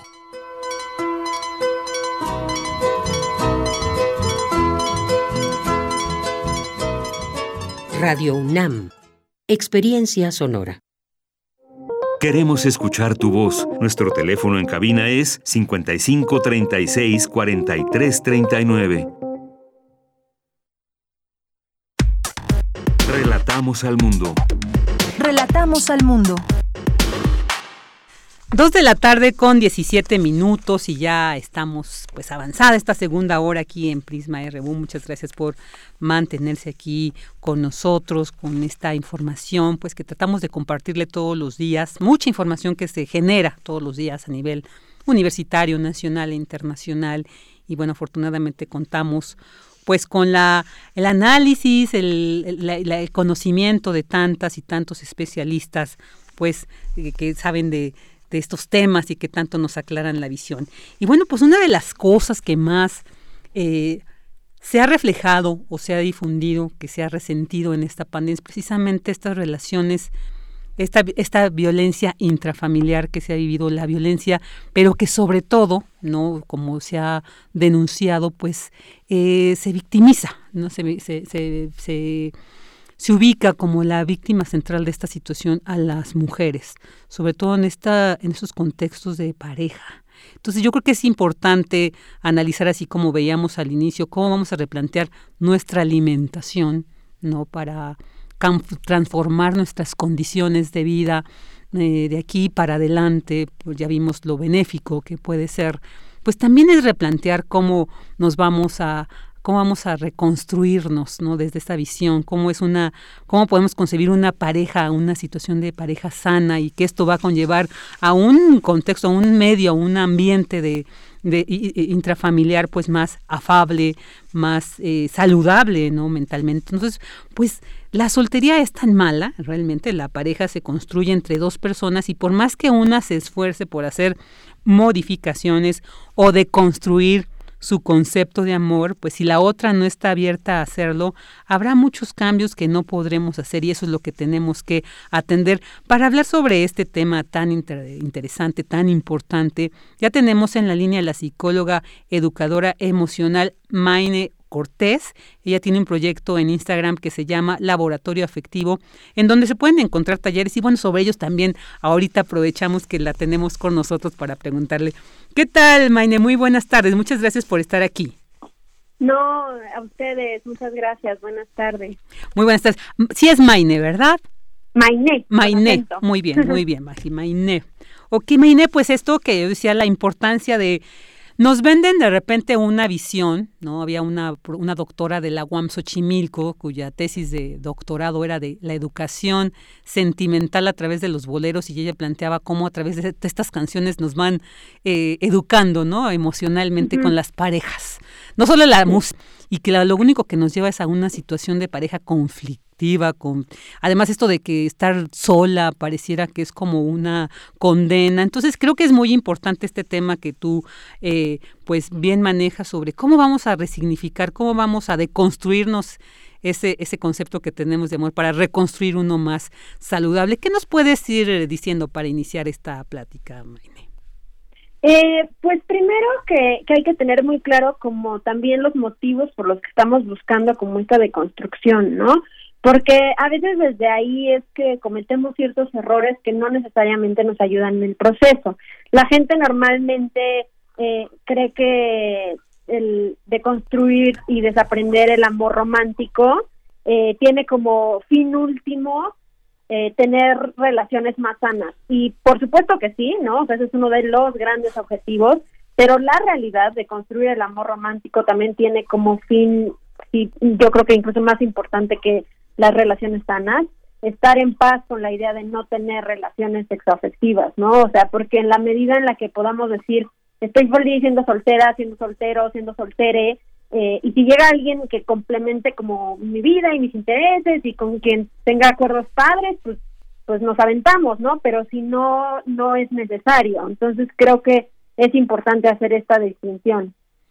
Claro, muy muy importante esto, o sea, estar aprender a vivir esta este concepto de amor, pero no enfocando y no acotándolo meramente a una cuestión de pareja, ¿no? Es así un poquito como este esta esta perspectiva, ¿es así?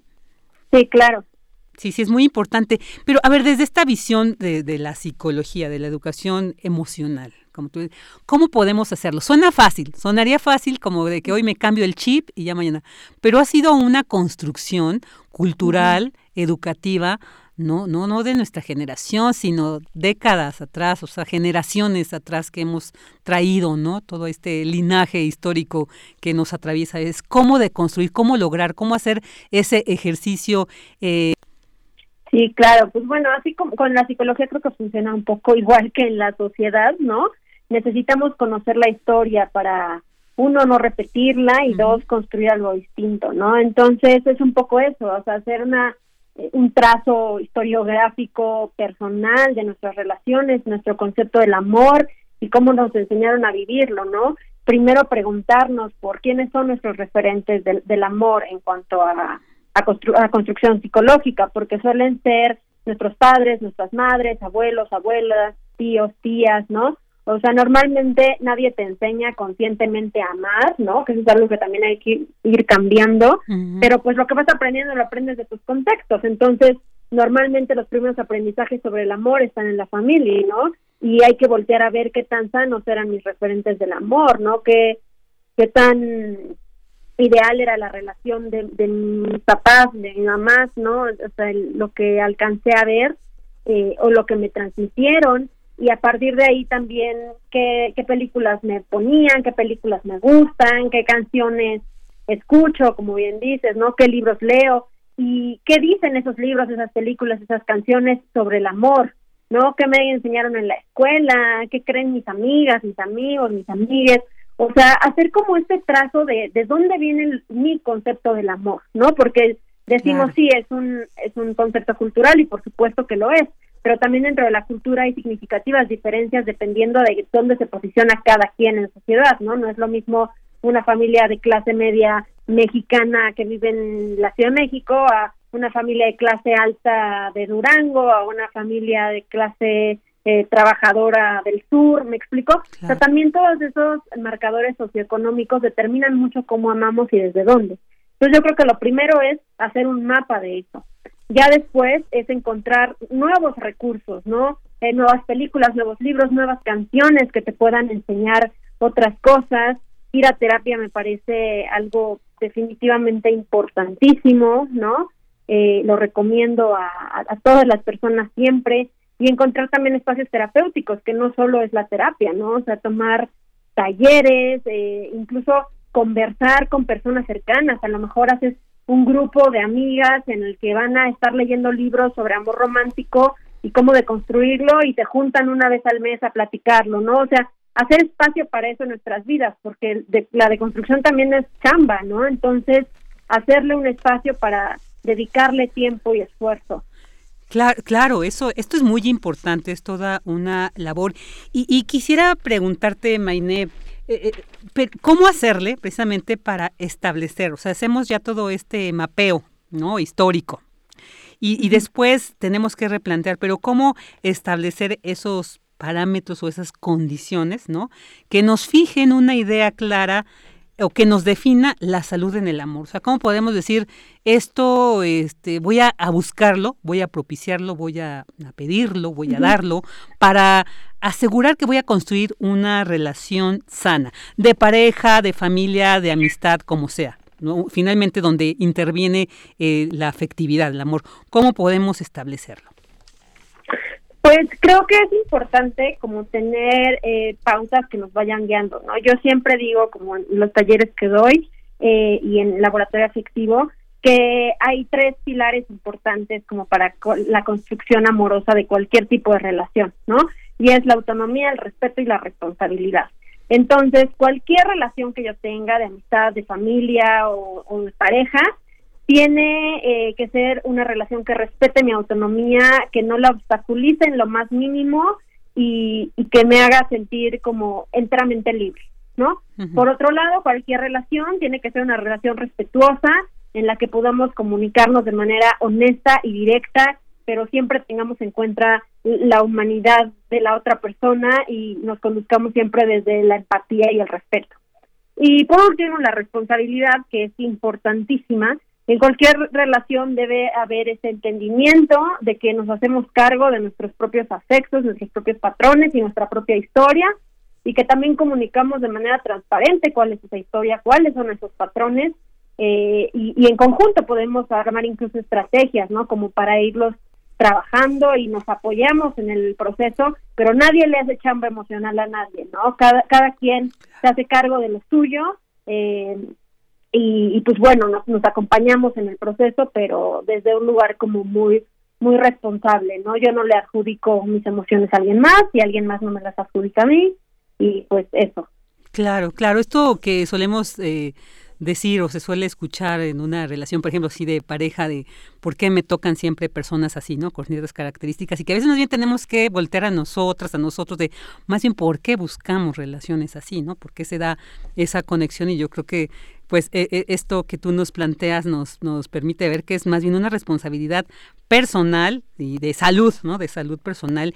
Y, y, Mainé, en este sentido quisiera preguntarte, pues ahorita esta situación de confinamiento, ¿no? Yo creo que a muchas personas agarró pues de manera inesperada, ¿no? Tuvieron que quedarse en casa, gente que igual tal vez estaba en otro país y se encuentran solas solos. Entonces, que podría generarse un momento entonces como de, yo creo que todas y todos acompañados o no hemos pasado por distintas emociones que esta pandemia nos ha generado, pero yo creo que cuando se está solo o sola en un espacio así, en una condición como la de la pandemia, nos puede provocar otro tipo de emociones. Entonces, como aquí también eh, tú bien nos lo has eh, dicho, ¿no? La importancia de, de asumir que no tenemos que tener una relación con alguien más precisamente para estar tranquilos, para estar bien. ¿Qué nos sugieres, por ejemplo, a quienes les ha tocado vivir esta pandemia de manera solitaria, ¿no? Y no, eso no quiere decir, no es peyorativo jamás, que también tendríamos, tendríamos que replantear esto, pero sí que le sugieres a estas personas que están solas para que no caigan en ciertas prácticas también nocivas, que lleguen a, nos lleven o, puedan llevar a reproducir justo estos esquemas que queremos deconstruir. Pues primero, eh, como darle un giro a ese tema como de, de, la, de la pandemia, ¿no? Porque se habla mucho de la distancia y las personas somos seres sociales por naturaleza, necesitamos de otros y de otras. Entonces es, es algo bien importante, o sea, si tú estás en reclusión bastante tiempo y no tienes mecanismos de conexión hacia el exterior, esto va a deteriorar bastante tu salud física y mental, porque sí lo necesitamos, ¿no? Eso también es, una realidad que hay que asumir. Ahora, hay que hablar entonces de distancia física, pero de conexión social, ¿no? La distancia no es social, la distancia necesariamente es física. Y conexión social implica que no porque no tengas a alguien enfrente, no puedes estar en contacto con tus personas importantes, ¿no? Entonces, yo sí recomiendo, sobre todo para las personas que están en confinamiento ellas solas, ¿no? Eh, porque pues las demás no este finalmente están conviviendo con familias parejas etcétera. Y, y sobre todo también para personas que aunque estén encerradas con alguien pero de alguna manera se sientan solas porque es el caso de muchas personas no eh, algunas que no tienen buena relación con con sus familias o personas de la comunidad LGBT que veo que han sufrido mucho de esto, etcétera, ¿no? O sea, si tú no estás encerrado, encerrada con gente que no necesariamente te, te invita a conectar, pues entonces también es importante buscar esa conexión social hacia afuera, ¿no? Establece, establece tú con amigas, amigos, familiares, pareja, eh, horarios o, días en los que puedan conectarse, a lo mejor por una videollamada o una llamada telefónica, constantemente está en comunicación con, con tu gente cercana, mándales un mensajito, mándales un meme, cosillas así, ¿no? Eh, incluso si, si pueden, hagan como videollamadas grupales o hagan, cenen con alguien, ¿no? Yo el otro día eh, cené virtualmente con una amiga y esto muy bonito. Entonces, pues, si bien no lo digital no sustituye a lo físico enteramente y nos gustaría ir y abrazar a nuestras amigas y echar el cafecito con, con la prima, etcétera, pues sí es importante al menos tener como estas eh, pues pequeños colchones de conexión, ¿no? Porque si no, sí las cosas se pueden poner muy feas muy rápido y pues no es la idea. Claro, claro, no, pues muchas gracias, muy importante estas sugerencias, estas actividades. Y bueno, pues también como yo decía al principio, también eh, tú organizas talleres. Quería preguntarte si ahorita están realizando talleres virtuales y si es así, pues que nos digas cómo podemos eh, ingresar a qué link para saber las temáticas, cómo integrarnos a estos talleres. Sí, claro. Eh, el Laboratorio Efectivo, que es mi proyecto, es un proyecto de educación socioemocional eh, está como laboratorio-afectivo en Instagram. Ahí siempre publico como información de los talleres que estoy dando. De hecho, tengo ahí como pineado como una parte que dice talleres y ahí puedes meterte y, y pues ves lo, lo que está ofertando como para este mes, ¿no? Este mes estoy, bueno, todos los meses hago una dinámica que se llama serial, que es educación con, emocional con series y entonces vemos una serie a lo largo del mes y vía un grupo de Telegram yo voy poniendo herramientas de reflexión para cada capítulo y luego nos juntamos en algunas sesiones por Zoom para aterrizar más las reflexiones y bueno, esas son dinámicas que duran todo el mes. Eh, la de este mes la estamos haciendo con la serie Wanderlust de Netflix, que este, pues ya está cerrado porque ya empezamos, pero el siguiente mes vendrá otra. Y también este mes tengo talleres de acuerdos afectivos, ¿no? Entonces ahí están en laboratorio por si los quieren buscar. Igual en, Twitter publico constantemente como información de, mis talleres. Mi Twitter es arroba MAY-COE, por si alguien le interesa. Y pues ahí vamos subiendo todas las actividades que tenemos. También hay charlas y, bueno, distintos eventos. Perfecto, pues muchas gracias. Ahí tendremos que estar atentos a esta invitación ahí a nuestros radioescuchas para acercarnos. Esos talleres muy importante, muy importante ahí de construir, reconstruirnos, resignificar muchos elementos de la vida como esta, esta cuestión del el poder, el saber vivir, el saber establecer relaciones afectivas saludables. Yo creo que es muy importante. Pues Mainé Cortés, muchísimas gracias por esta importante información, este conocimiento tan, tan interesante que nos has compartido en estos momentos sobre este tema y pues te enviamos un fuerte abrazo. No, gracias a ti, Virginia, por el espacio. Estaremos en contacto, pues. Muchas gracias. Claro. Gracias, Mainé Cortés, psicóloga, educadora emocional. Y bueno, ya escucharon ahí en Instagram, pueden acceder a, a la información sobre los talleres que brindarán, laboratorio-afectivo. Bueno, pues muy interesante esto. Y bueno, ahorita continuamos. Porque tu opinión es importante, síguenos en nuestras redes sociales, en Facebook como Prisma RU y en Twitter como arroba PrismaRU. Relatamos al mundo. Relatamos al mundo.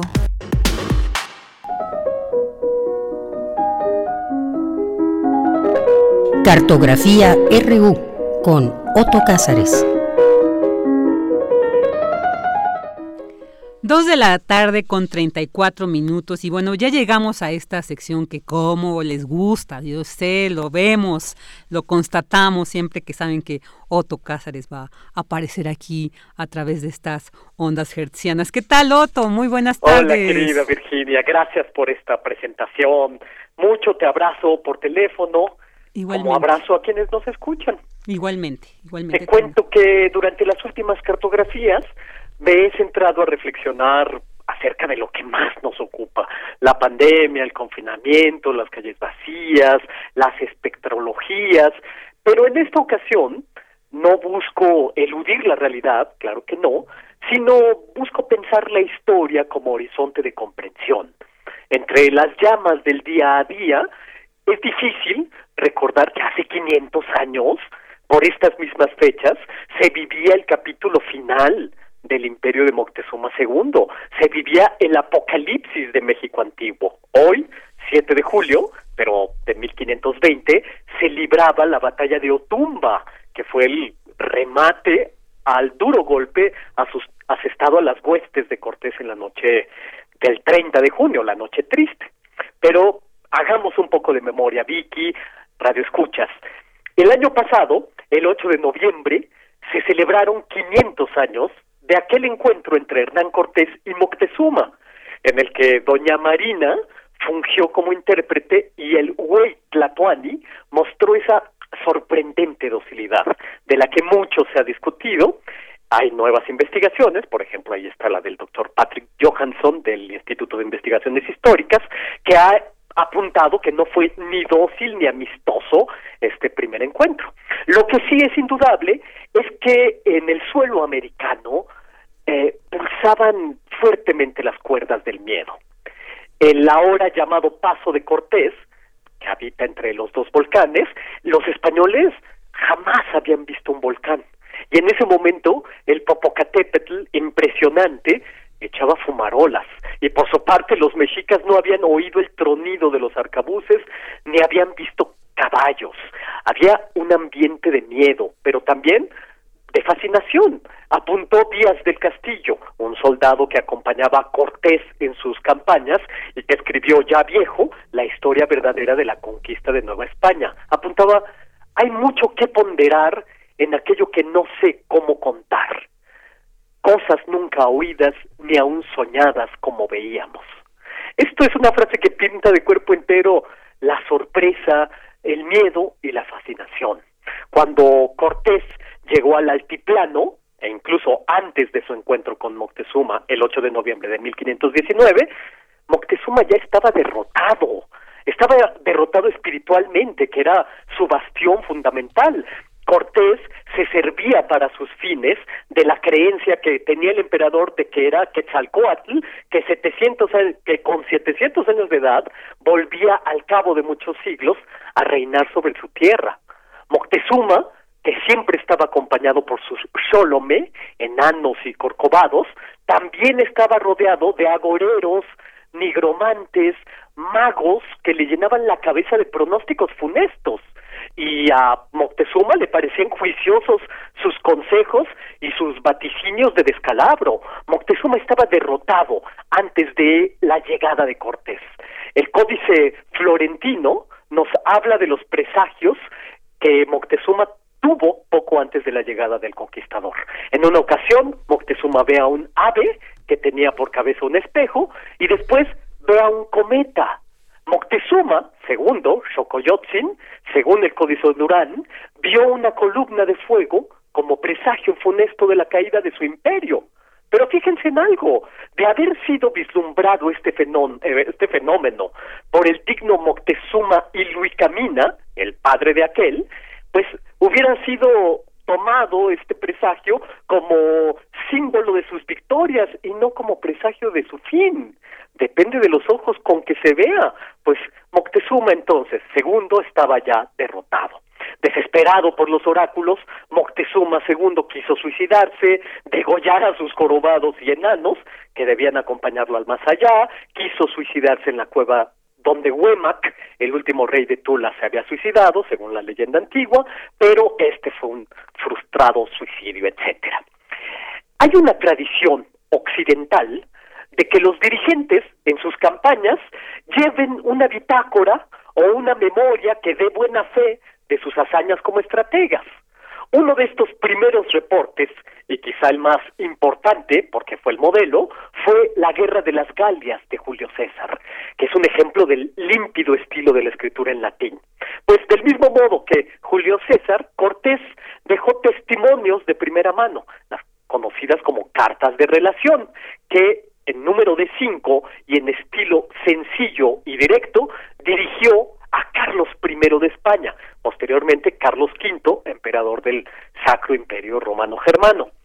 La segunda carta de relación fue fechada el 30 de octubre de 1520, después de los acontecimientos de la Noche Triste, el 30 de junio de 1520, y después de la batalla de Otumba, que es el 7 de julio. En su segunda carta, Cortés hace una descripción a Carlos V de la ciudad de México Tenochtitlán y los la, hace la descripción con ojos de un europeo que no sabía lo que estaba viendo. Por ejemplo, llamaba torres a las pirámides. Eh, Cortés cuenta que en presencia de Moctezuma eh, subió él mismo al templo mayor y arrojó abajo, abajo algunos ídolos por la escalinata. Hace una descripción de las casas zoológicas de Moctezuma, de su colección de enanos jorobados y contrahechos, de sus manjares, sus vestimentas, narra la captura y la muerte de Moctezuma. Yo insisto en la atmósfera de miedo que se respiraba, porque Cortés estaba muy nervioso de lo que escuchaba y, eh, según varias versiones, manda a apresar a Moctezuma ya en el primer encuentro que tuvo con él. Así dice el Códice Durán, más tarde, según Díaz del Castillo. Pero lo que sí es un hecho es que a los seis días después del primer encuentro, ya Cortés le pone grilletes a Moctezuma. Es muy probable que la captura de Moctezuma haya tenido lugar después de que los españoles hayan hubieran columbrado el tesoro de Axayacatl, que Sí, bueno, ¿se me escucha sí, bien? Sí, sí, sí, muy ah, bien. perdón, hubo una eh, señal Sí, eh, pero todo, rara. todo bien. bueno, continúo. Entonces, eh, los españoles vieron eh, derribando un muro el tesoro de Axayacatl y bueno, pues eh, preso Moctezuma recibía las visitas de Cortés y aquel le refería detalles sobre el regreso de Quetzalcoatl, le entregó las llaves de la casa de las aves, ordenó a los suyos obediencia total a Cortés. En fin, después de la captura vinieron meses de tensísima calma. Se dice que Cortés y Moctezuma jugaban a los bolos. Totoli era el juego eh, que se practicaba en, eh, en, en en la Ciudad de México, Tenochtitlán, y que Cortés cuando jugaba hacía trampas. Pero el episodio de la llegada de Pánfilo de Narváez y la batalla, batalla de Zempoala, el 27 de mayo de 1520, parece pivotarlo todo, como una trágica sabiduría dramática, a la manera de Shakespeare, que con el asesinato de Mercutio desencadena todo en Romeo y Julieta. La expedición de Narváez llegó a Veracruz en mayo de 1520 y fue enviada por el gobernador Diego Velázquez para detener a Cortés. Fue una batalla de españoles contra españoles. Venían por Cortés y al final se alían a él pasándose a su bando. Esta batalla fue el principio del final por dos factores. El primero, porque al ir a guerrear contra los hombres de Narváez, Cortés dejó a Pedro de Alvarado al frente de México Tenochtitlán. En su ausencia, Pedro de Alvarado se pone nervioso y en una celebración de los mexicas manda a matar a todos en el Templo Mayor, en una carnicería espantosa. El derramamiento de sangre, dicen, asemejaba ríos. Ahí la nobleza mexicana es asesinada. Después viene la rebelión de la ciudad que Moctezuma, llevado por los hilos de Cortés, intenta apaciguar. Es cuando recibe esa eh, legendaria pedrada en la cabeza. Hay varias versiones al respecto y aquí no vamos a decir desde luego la última palabra. El segundo factor decisivo de esta batalla de Zempoala es que en México no existían virus. Uno de los soldados de Narváez traía viruela. Cuitláhuac, eh, señor de Iztapalapa, fue el capitán al frente después de la muerte de Moctezuma y estaba dispuesto a guerrear contra los españoles. Yo vuelvo al planteamiento del gran miedo que se respiraba por estos días hace 500 años. Bernal Díaz del Castillo hace una narración que quita el aliento, porque narra cómo Blas Botello era un astrólogo que entre los españoles había predicho la muerte de todos para la noche del 30 de junio. Así que, instigado por Blas, de, eh, Blas y entre otros factores, presionado por las circunstancias, Cortés y los suyos emprenden la huida de la Ciudad de México Tenochtitlán. Van cargados del oro de Axayacatl, oro que los que hundiría a muchos en el fango, morían ricos, decía el sabio José Luis Martínez. La Ciudad de México, la noche del 30 de junio, dormía llovía, había granizo. Una mujer sale a buscar agua y da el grito de alarma. Ve a los españoles que están escapando. Los españoles escapan y comienza la persecución. A la altura de Tacuba, un puente móvil se hunde, más de 80 hombres de Cortés perecen ahogados bajo el peso del oro, eh, este pone pies en polvorosa dando pasto a la leyenda del llanto al pie del ahuehuete de Popotla.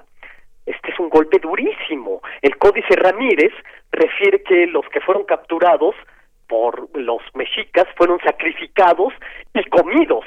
Cortés, en esta segunda carta de relación, dice que en la noche triste murieron 150 de sus hombres, 45 caballos y 2.000 indios. Aquellos que no se habían hundido con el oro, hambrientos, tuvieron que comerse a sus caballos. Y Cuitláhuac estaba presto a asestar el golpe definitivo. Es cuando tiene lugar la batalla de Otumba, el 7 de julio de 1520, que fue el eco de aquella noche triste. Los indios persiguen a los supervivientes, pero, en palabras de la segunda carta de relación de Cortés, quiso nuestro Señor mostrar su gran poder y misericordia con nosotros. Quiso Dios que muriera una persona de ellos, que debía ser tan principal que con su muerte cesó toda aquella guerra. Cortés y los suyos se salvaron como por milagro. Esta batalla de Otumba es el prólogo del final, porque después viene la recuperación en Tlaxcala, entre tanto se acrecienta la voluntad de, de Cortés, termina de escribir su segunda carta de relación y muy sagaz se convence de dar el golpe definitivo y tomar México Tenochtitlán. Cortés para esto solo tiene que hacer memoria del cerco de Numancia relatado por Polibio y cortar el agua dulce de la ciudad para después quedarse peleando contra espectros.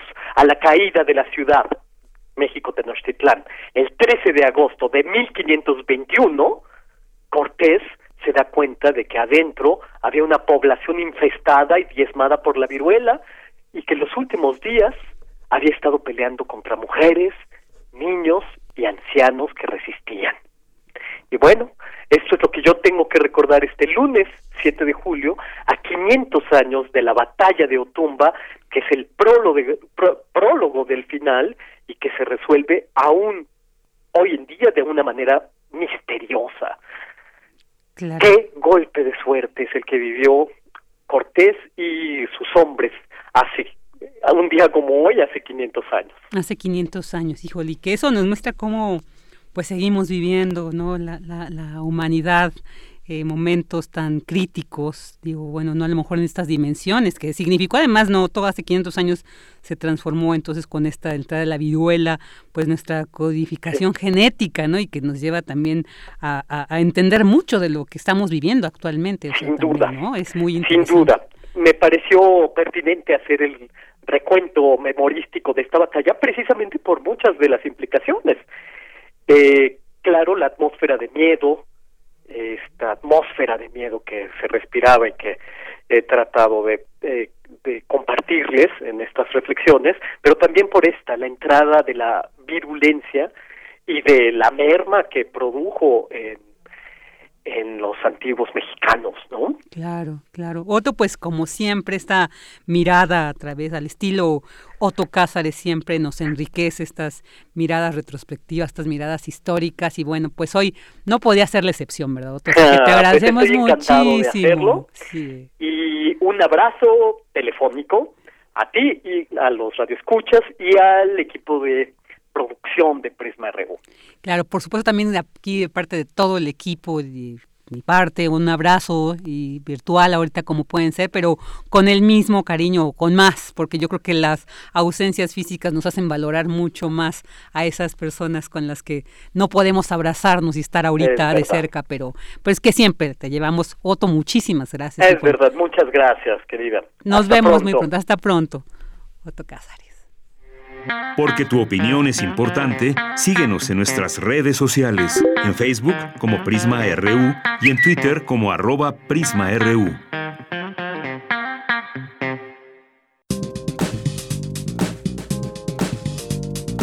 Cultura RU.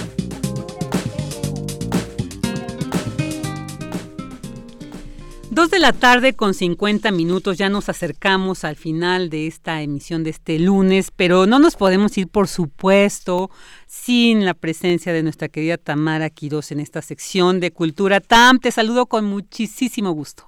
Virginia Sánchez, siempre es un gusto poderte saludar. ¿Cómo estás?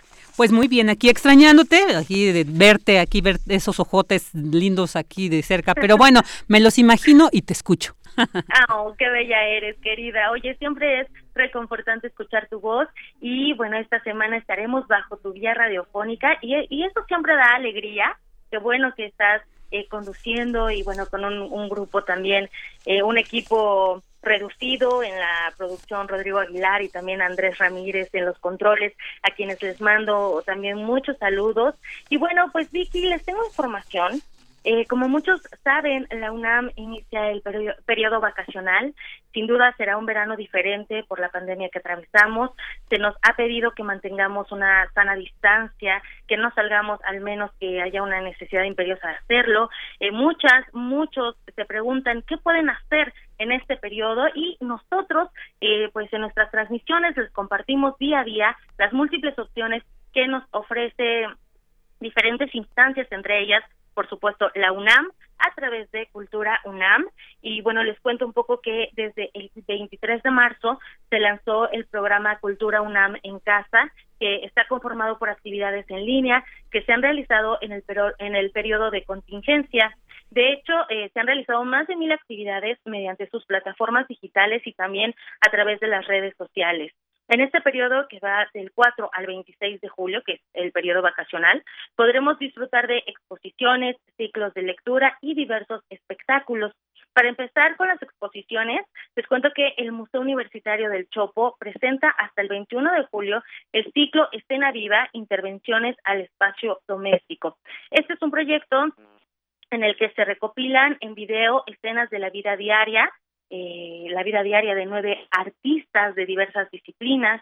Estas intervenciones a lo cotidiano abordan temáticas muy diversas y se realizan a través de textos poéticos, literarios, también hay composiciones musicales, diseños coreográficos, elementos visuales e incluso utilizan herramientas teatrales como textos dramáticos, también hay vestuario y también hay utilería. Pueden visitar la página chopo.unam.mx sobre todo eh, los martes y los jueves a las 20 horas, 8 de la noche, Ciudad de México. En el ámbito de la danza, el taller coreográfico de la UNAM transmite todos los domingos charlas y entrevistas al finalizar las funciones que ofrecen y también hay opciones para seguirse moviendo a través del contenido que nos comparte la Compañía Juvenil de Danza Contemporánea, la DAJU por sus siglas. En las artes escénicas, bueno, a mí me encantan las artes escénicas, pues Teatro UNAM nos ha ofrecido un escenario virtual donde podemos ver mujeres decididas e insistentes que lavan y remiendan sus propios calzones, así es el título de esta pieza teatral. Esta es una idea de la dramaturga y actriz Valentina Sierra, en donde a través de videos eh, vamos a ver a nueve actrices, dramaturgas y también directoras reflexionando alrededor de la nueva ola feminista. También eh, aún está disponible No hay futuro posible de Isabel Toledo, que es un espectáculo de teatro telefónico. Podemos escuchar algunas de las charlas que se realizaron y bueno, eh, está bastante interesante. Y otras, mm, otra opción es Vamos todos en línea de Gerardo Trejoluna, este es un corto escénico, dura aproximadamente 30 minutos y en este corto eh, pues vamos a ver un personaje clown que nos invita a pensar con, con humor en nuestra existencia en estos tiempos de pandemia. Eh, la verdad es que es bastante entretenido y también sí te deja reflexionando en, en, en, estos 30 minutos que estás frente a tu pantalla, ¿no? Entonces, la verdad es que está bastante recomendable. Pueden verlo a través de la página de Teatro UNAM.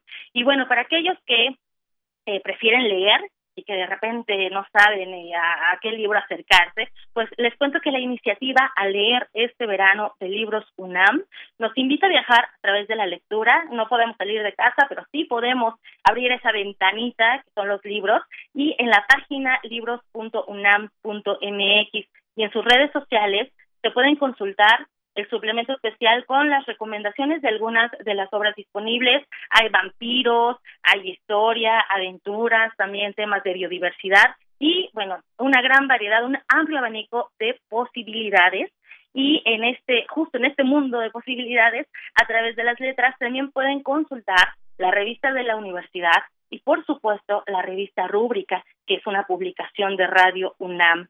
Por otra parte, en la parte musical, eh, Música UNAM continúa con sus series en video, ciclos sinfónicos, laboratorios sonoros, trivias musicales.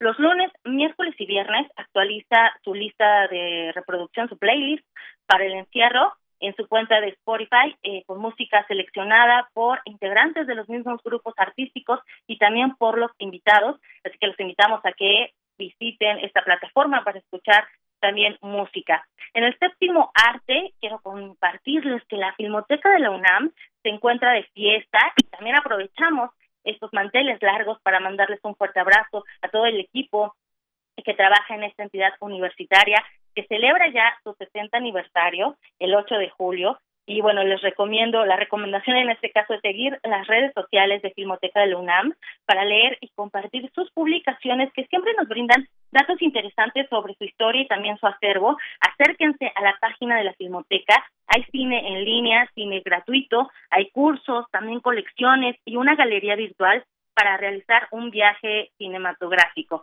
Sin duda, eh, querida Vicky, siempre las artes son una ventana al mundo entero.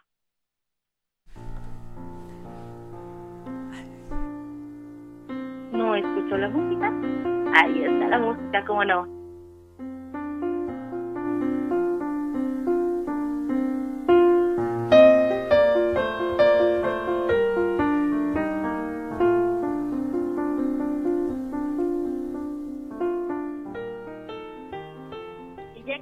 Estamos entrando en el tema del cine y la música, querida Vicky. Eh, pues hoy falleció a los 91 años de edad el compositor y director de orquesta italiano Ennio Morricone, uno de los compositores más influyentes de la industria del cine, con más de 500 temas musicales a lo largo de su carrera, que sin duda nos ha hecho soñar a varias generaciones con sus bandas sonoras para el cine.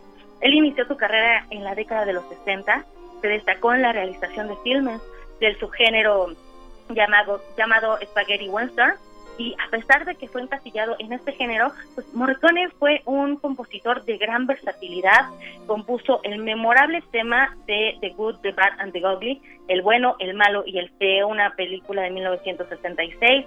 También otro de los grandes éxitos del cine, eh, que fue acompañado por la música del italiano, fue Cinema Paradiso, una película de 1988 de Giuseppe Tornatore, que en 1989, un año después, ganó el Oscar a Mejor Filme de Habla No Inglesa.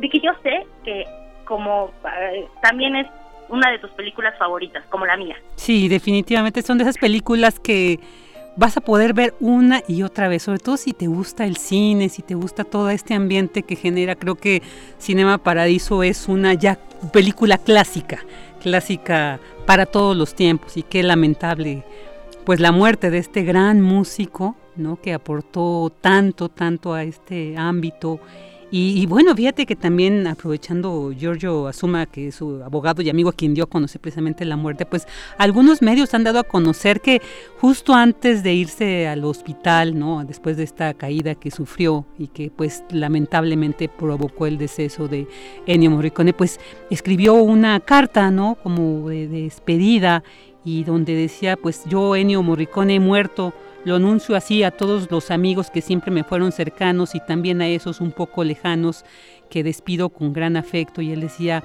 pues hay un, solo una razón que me empuja a despedirme de este modo y a tener un funeral privado. No quiero molestar. Creo que también refleja mucho la sensibilidad y grandeza de este, de este gran, gran artista.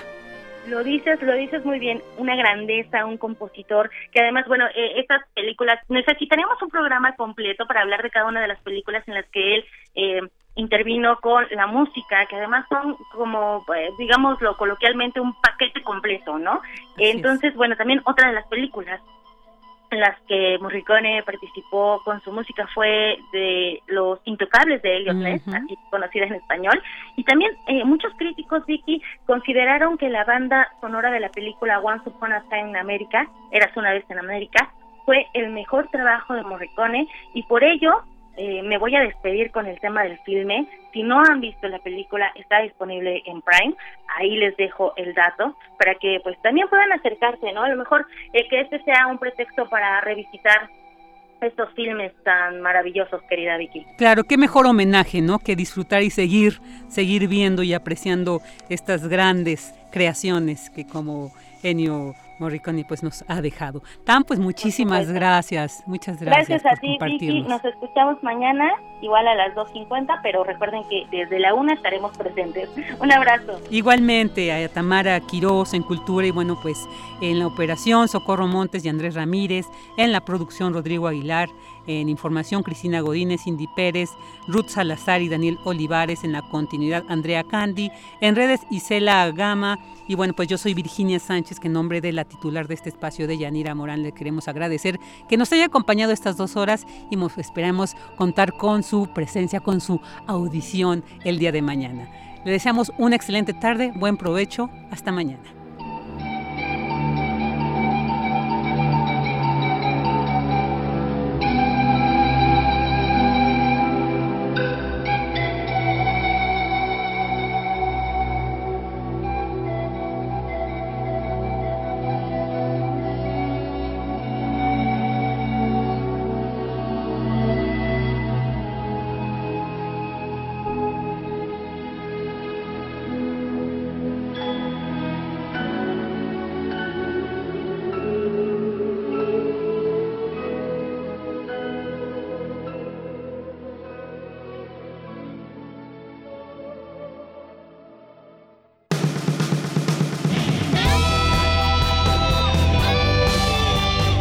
RU. Relatamos al mundo.